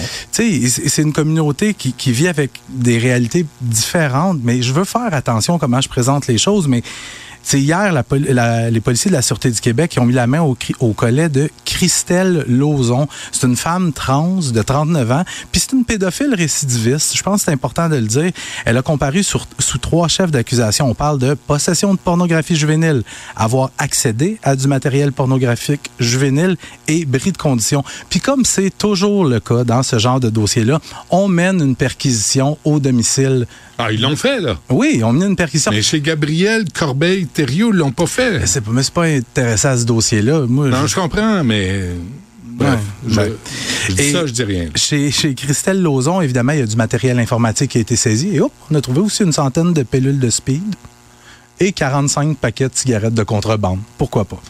Euh, puis je te disais en préambule que c'est une pédophile récidiviste. C'est qu'en 2022, Christelle Lauzon, qui portait à ce moment-là le nom de Danny Lauzon, a, été, a plaidé coupable à des accusations de production de pornographie juvénile, di- distribution et possession de pornographie juvénile. Production, là, en- en- quand on parle en matière de pornographie juvénile, dire que tu l'as produit. Ensuite, tu l'as distribué. Donc, il y a des enfants qui ont été violés. Et, ça, et cette ordure c'est trans, a dit, moi, je suis pas un homme ou je veux sortir de là ou je vais aller en prison avec les femmes? Qu'est-ce qu'il a fait? Ça, j'ai pas cette information-là. Mais elle a plaidé coupable. Ben, à ce moment-là, c'était il, là, mais, là, je sais, tu vois, je Elle. sais pas. Elle. Elle a plaidé coupable. Elle a écopé de 4 ans de prison en 2022. Mais compte tenu de la détention 2024. préventive, Ouais. chaque journée en prison passée en détention préventive compte pour une journée et demie une fois que ta peine est, rendue, est Il donnée. faudrait que ça arrête, ça. Et quand tu te comportes bien, ben, tu es libéré d'office aux deux tiers de ta peine. Mais là, c'était il- un homme ou une femme? À ce moment-là, il, il était identifié comme Danny Lauzon. Maintenant, c'est Christelle. Là, c'est Christelle qui fait face à la justice. À l'époque, c'est Danny. Maintenant que Danny est devenu Christelle, que l'homme est devenu une femme, c'est toujours un pédophile. Toujours. Puis, il est toujours dans, dans le ciboulot, là, avant, ça n'a pas changé. là. Ah, oh, Exactement. Mais avant sa condamnation de 4 ans d'emprisonnement, il avait aussi été arrêté en 2020 Ah, pour oui. possession de porno juvénile. Sauf qu'il y avait eu un arrêt des procédures dans le dossier. J'ai pas l'information pourquoi il y avait eu arrêt des procédures, mais c'est quelqu'un. Léger problème. C'est. La couronne s'est opposée à sa remise en liberté. Eh Donc, oui, euh, hein. Christelle Lauzon est présentement détenue, doit Bon. revenir devant le tribunal lundi pour son enquête sur remise en liberté. Et euh, Christelle est dans une prison. D'être pour femme. Pour femme, hein? D'être pour femme. Euh, la piste terroriste envisagée. Pour expliquer la triple agression au couteau au restaurant La Belle et la Bœuf à Chicoutimi. Puis je trouve ça vraiment inquiétant comme histoire. Tu sais, juste un petit rappel des faits. On est le 20 décembre au restaurant, je le disais, La Belle et la Bœuf de Chicoutimi. Il y a un employé du restaurant, il s'appelle Ahmed May. Il a 30 ans. Il prend un couteau, poignarde trois de ses collègues. Euh, par chance, tout le monde survit. Mais je me souviens qu'à l'époque, personne ne comprenait vraiment pourquoi. Puis moi, un peu comme tout le monde, on se disait peut-être chicane de collègues de travail. Je veux dire, ça arrive. Mais hier, on apprend que la GRC vient se mettre le nez dans l'enquête parce que on a examiné les réseaux sociaux du gars. Et on a notamment vu qu'il supportait le Hamas, euh, Free Palestine et tout ça. Et même après la triple agression au couteau, il a pris un selfie de lui-même qui a publié sur les réseaux sociaux en écrivant Free Palestine. Euh, Puis ce développement important dans l'enquête, justement, survient après l'analyse des réseaux sociaux. Sauf que c'est une chose de soupçonner du terrorisme, c'en est une autre de le prouver. Parce que là, il faut que tu prouves hors de tout doute raisonnable qu'il y avait des motivations idéologiques derrière ce geste-là. Sauf que maintenant, cette histoire-là, pourquoi je te dis que je trouve ça inquiétant? Je trouve ça inquiétant et dommage. Inquiétant parce que, tu sais, dans les dernières années, tu le sais, ça fait quand même un petit bout là, Mhm. que je couvre les faits divers. Le nombre d'articles où j'ai écrit sur des attentats terroristes ou sur des gens arrêtés qu'on soupçonnait de vouloir passer à l'acte en matière de terrorisme, c'est souvent, tu sais, excluons Alexandre Bissonnette, des gens qui se sont radicalisés, des islamistes religieux, des Ouais. islamistes radicaux. Puis j'ai fait ma petite recherche, pas plus tard que l'année dernière, comment il s'appelle? Mohamed Amin Assal. Je sais pas si tu te souviens de lui, 18 ans, qui avait été arrêté dans Ville-Saint-Laurent. Un gars de 18 ans qui soutenait ouvertement euh, euh, l'État islamique sur les réseaux sociaux, euh, qui encourageait les gens à commettre des attentats terroristes. Il y en a plus qu'on pense. ça, Qui avait radicalisé son petit frère de 9 ans. Ben oui. Puis je trouve ça inquiétant comme citoyen de, de, de savoir qu'il y a des gens en dormance comme Ce ça. qui est inquiétant, c'est des, des, des, des chiffres molles comme euh, Mark Miller, comme Justin Trudeau, qui croient pas. Il il parle toujours de l'extrême droite, l'extrême droite, l'extrême droite. Je veux bien l'extrême droite, occupez-vous-en. Mais les, les islamo-fascistes, là, ils sont là. Puis ils sont pas là pour le bien commun. Mm-hmm. Ils sont là pour parler au nom d'Allah. Puis tu peux pas négocier avec quelqu'un qui parle au nom de Dieu. Puis, puis là, c'est là que je vais où? Je trouve ça dommage parce que, c'est quoi, 99,9% de la communauté musulmane? Euh, ça intègre pas, super mais- bien. c'est ça. Mais il faut, faut s'occuper des intégristes religieux puis des crinqués. Comme l'autre qui voulait marier sa fille en Turquie de force. Oui. Puis une fille qui était déjà en couple, ben oui, en plus. fait que ça, ça va falloir l'e- l'exprimer, le dire, puis dire au Québec, ça passe pas, ça marchera pas, puis on ne laissera pas passer. Puis tu vois, ce sujet-là aussi, je viens t'en parler, puis j'ai, je fais attention à ce que je dis parce que je veux pas me faire taxer d'être islamophobe Ah, ou quoi. oui, regarde C'est pas le cas. Ça, non, mais tout cranqué islamiste va te traiter d'islamophobe dès que tu critiques leur religion. Fait que oublie ça, là. Faut arrêter de s'en faire avec ça. C'est une, c'est une insulte qui a aucun poids, aucun- qui a aucune incidence. C'est tellement ridicule, là, islamophobe. Tu sais, de- tu sais, Il y en a qui ont ils créé- euh, islamophobie facile. Ils hein. ont créé un poste de commissaire, là, tu sais, euh, Euh, Madame Amélia Gawabi. Gawabi, là, tu sais, on l'a-tu entendu, tu sais, elle, elle, elle vomit quand on raconte l'histoire du peuple canadien-français, du On l'a peuple pas trop québécois. entendu hein, depuis le. Non, elle pas vomi hein, pour euh, ce que la Hamas a, a fait Mhm. euh, face aux Israéliennes, aux Israéliens, aux enfants aussi, aux personnes âgées. Mhm. C'est drôle, on ne l'a pas entendu, elle. Coup de feu sur une résidence de Laval, ça, ça continue. La violence armée, Benoît, c'est pas parce que ça fait un petit bout que je t'en ai pas parlé que ça n'existe Ben plus. Ça continue de tirer dans le Grand Montréal. Peut-être pas aussi souvent que ce qu'on a déjà connu, mais quand même, là, ça se passe. Mardi matin, tôt mardi matin, 5h30 dans le quartier Chamédé à Laval, il y a des suspects qui passent devant une résidence et qui... Tu sais, on parle d'une résidence criblée de balles. Les balles ont traversé la fenêtre du salon, on, sont allées se loger dans la résidence, mais il y a aussi des coups de feu qui ont été tirés sur la façade et l'autre côté du mur. C'était une chambre à coucher. Il y avait une femme de 25 ans qui dormait là. Les, par chance, il n'y a personne qui a été blessé. Sauf que, selon la théorie de la police, c'est qu'il y aurait eu erreur. Erreur d'endroit. Pas la bonne adresse parce que, tu sais, pour- il faut pas. Il faut Les pas gangs de rue n'ont pas de fact-checking. hein. c'est ça, mais il faut pas se leurrer. Les, les, les coups de feu sur des résidences, ça va continuer, que tu le veuilles ou non, parce que c'est un moyen super facile de passer un message. C'est un message assez clair. Sauf que dans ce cas-ci, ils se trompent d'adresse baptême. Ouais. Pouvez-vous juste. Ouais, une chance qu'ils sont pas facteurs, hein, parce qu'ils se tromperaient souvent d'adresse pour quand c'est le temps de livrer le courrier. C'est euh, c'est au printemps dernier, j'étais allé à Saint-Jérôme. euh, des gens qui ont lancé un cocktail Molotov dans la porte d'une résidence. On visait la résidence du Hells Robert Barletta. OK. Mais c'est que quand tu tapais l'adresse de Robert Barletta dans Google Maps, ça te donnait devant la résidence. Ils ont lancé le cocktail là. C'était un couple de retraités qui habitaient là. Puis je suis allé les rencontrer. Ils ont Ouais, pas. Faut pas se fier à Google Maps. C'est ça la leçon. Fie- Fiez-vous à du Trisac Euh, fidèle. absolument. Maxime, merci. Ou pas. Euh, ou non. lundi. Salut. salut. À lundi. Toi, là? Oui, Hein? tu me protèges. Je le sais. Compte toi-même. La rencontre du rocher du Trisac. Écoute, Benoît, quand je parle. Sophie, bonjour. Pourquoi tu ris? Tu ris avant même quand j'ai commencé à Non, parler. non, parce je sais que- que je suis drôle, mais tu sais, quand même, il y a Non, des c'est- limites. c'est c'est les animations qu'on a fait sur, sur ce Ah, qu'on pas- entendait avant.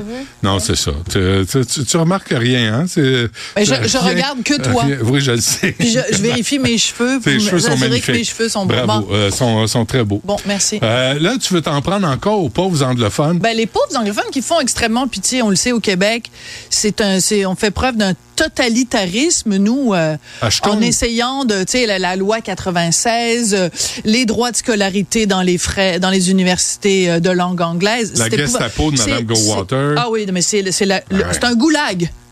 Disons-le. Tu cites Mathieu Bocoté. C'est le totalitarisme avec le goulag. Avec le goulag. Vivre au Québec pour un anglo. Alors, lundi, dans le Journal de Montréal, Journal de Québec, j'ai écrit une chronique où je faisais référence à différents textes qui avaient été publiés dans la Montréal Gazette à propos des anglos qui se plaignaient du- justement des nouvelles lois sur l'anglais euh, au Québec. Euh, et je finissais ma chronique en disant, pendant que les anglos pleurnichent, puis ils font là comme... Euh, pendant ce temps-là, Jean-François Lisée nous raconte sur sa page Facebook que pendant les vacances de Noël, il est allé au Club Med dans Charlevoix et qu'à deux reprises, il n'a pas pu être servi en français. Il n'a pas pu être servi en français au magasin de ski et euh, à la réception de l'hôtel des unilingues anglophones. Je raconte ça à la fin de ma chronique, OK? Là, le jour même à CJD, donc, qui est nos collègues anglophones, radio privée euh, à Montréal, ont interviewé Jean-François Lisée pour qu'il raconte son affaire. Et euh, Jean-François Lisée, à un moment donné, dit, ben, vous savez quoi? Ça s'est passé ça dans Charlevoix. Mais moi, régulièrement à Montréal, je peux pas être servi en français. Et là, t'as l'animateur, Aaron Rand, qui dit J'en reviens pas. Il dit, je suis là, là, je suis assis, là, puis je fais ça comme ça avec ma tête. Il dit, je peux croire quand même que de temps en temps, de façon anecdotique, mais il dit, le gars, il dit, il habite à Montréal. Il dit, c'est la première fois que j'entends parler de quelqu'un qui dit que sur une base régulière, sur une base régulière, il peut pas se faire servir en français. Aaron Wren, là, il était à Cogeco quand j'y étais. Ouais. Il parle pas un mot de français. Es-tu sérieux, Il toi? parle zéro français. Aaron Rand, zéro. Là. Il faisait la musique, là, 92.5, puis euh, It's Montreal, It's Québec. It's, euh, il, connaît, pas. il connaît rien Alors, la culture moi, ce que je trouve francophone. absolument hallucinant, c'est que euh, y a des que on nous on n'arrête pas de nous ratatiner les oreilles, de nous rabâcher que les anglophones au Québec sont donc bilingues, puis sont donc ouverts, puis Mm, c'est mm, nous mm. qui sommes des intolérants. Je veux dire que tu es quelqu'un qui a un poste de journaliste et qui affirme sans scier des yeux que c'est la première fois qu'il entend parler du fait que régulièrement à Montréal, on se fait pas servir en français. C'est quelqu'un qui est déconnecté de sa réalité. Parce que si tu lis le moindrement, Excuse-moi, je te reprends. Il est connecté sur sa réalité. qui est la réalité anglophone. Complètement. Et lui, là, la culture francophone, Aaron Rand, Aaron Rand là, il connaît zéro à ça. Là. Moi, j'étais là. là. Il, il connaissait, tu sais, il connaissait personne. À part peut-être Aucune- Céline Dion puis le Cirque du Soleil. À peu mais, près. mais le plus drôle, c'est que donc, euh, moi, j'ai- j'ai j'ai écouté ça parce qu'il y a des gens qui m'ont dit, ben, va écouter l'entrevue qu'ils ont faite avec euh, Jean-François Lisée. Puis là, écoute, si j'avais euh, eu un dollar à chaque fois où il prononce mon nom pendant, pendant son émission, C'est là, hey, je, serais, je serais riche aujourd'hui, je pourrais m'acheter un condo à Westmount. là. c'est comme Sophie Durocher, c'est une cible, Sophie Durocher. Et ce qu'il me reproche le plus, c'est le fait d'avoir fait mes études en anglais. Je suis allée à McGill, puis ensuite je suis allée à l'Université Columbia à New York. Pour eux, là, pour les gens de CJD, c'est comme, oh mon Dieu, quelqu'un qui a étudié en anglais, puis qui critique les anglos. C'est comme si j'avais, parce que j'ai étudié en anglais, Ah, j'avais, je perdais le droit au chapitre. Ils sont incapables de faire la différence entre le bilinguisme individuel. Mm. Je suis parfaitement bilingue. Mm. Je pourrais animer mon émission en anglais sans problème. Je suis parfaitement bilingue d'un point de vue individuel. Ça ne m'empêche pas, quand je vais dans un commerce, d'exiger d'être servi en français. Excuse-moi, euh, Sophie, je t'arrête. Euh, Philippe, ça a l'air qu'on a un appel sur la 2 de CJD. Il veut lui offrir une job à Sophie Durocher. Non, mais ça fait deux euh, fois qu'il me demande d'aller en entrevue à CJD et puis ma réponse est toute simple.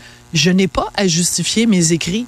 Tout ce que j'ai à dire à votre Ouais. sujet, c'est écrit dans ma chronique. Vous avez juste à la lire ou enfin à faire Google Translate pour la faire traduire en anglais. Je pensais que tu allais répondre euh, ce que Logan Roy a répondu Non. dans sa série. Ça, c'est toi qui parles ça- comme ça. Moi, je parle pas comme ça. J'ai rien dit. Moi, comme tel, j'ai rien dit. Non, mais tu as fait juste allusion à quelque chose que tu vois, que tu sais que moi, je sais pas comme ça je parle. J'ai rien dit. Moi, je suis délicate, je suis Ouais. féminine, T'es- je suis élégante, je suis raffinée. Absolument, je sais pas Je suis jamais de grossièreté, Jamais, jamais de... Jamais pour provoquer les gens. Non, jamais, façon. jamais. Moi, quand je, quand je, mon haleine, Il y a mon, tout- Mimi, il y a comment ça, Sissi l'impératrice et il y a toi. oui, à peu près. En, en- en termes de- oh, tu peux même, d'adoration, tu peux même, là. euh, tu peux même, euh. C'est un combat. OK, ça c'est. Merci. Eh, merci à toute l'équipe. Eh, merci Ah. d'être là aussi pour cette nouvelle aventure de Ouais. Cube. Euh, puis euh, puis il y a Yasmine qui suit euh, dans très peu de temps. Puis nous, ben, on se reparle lundi. tu fais bien ça? Cube.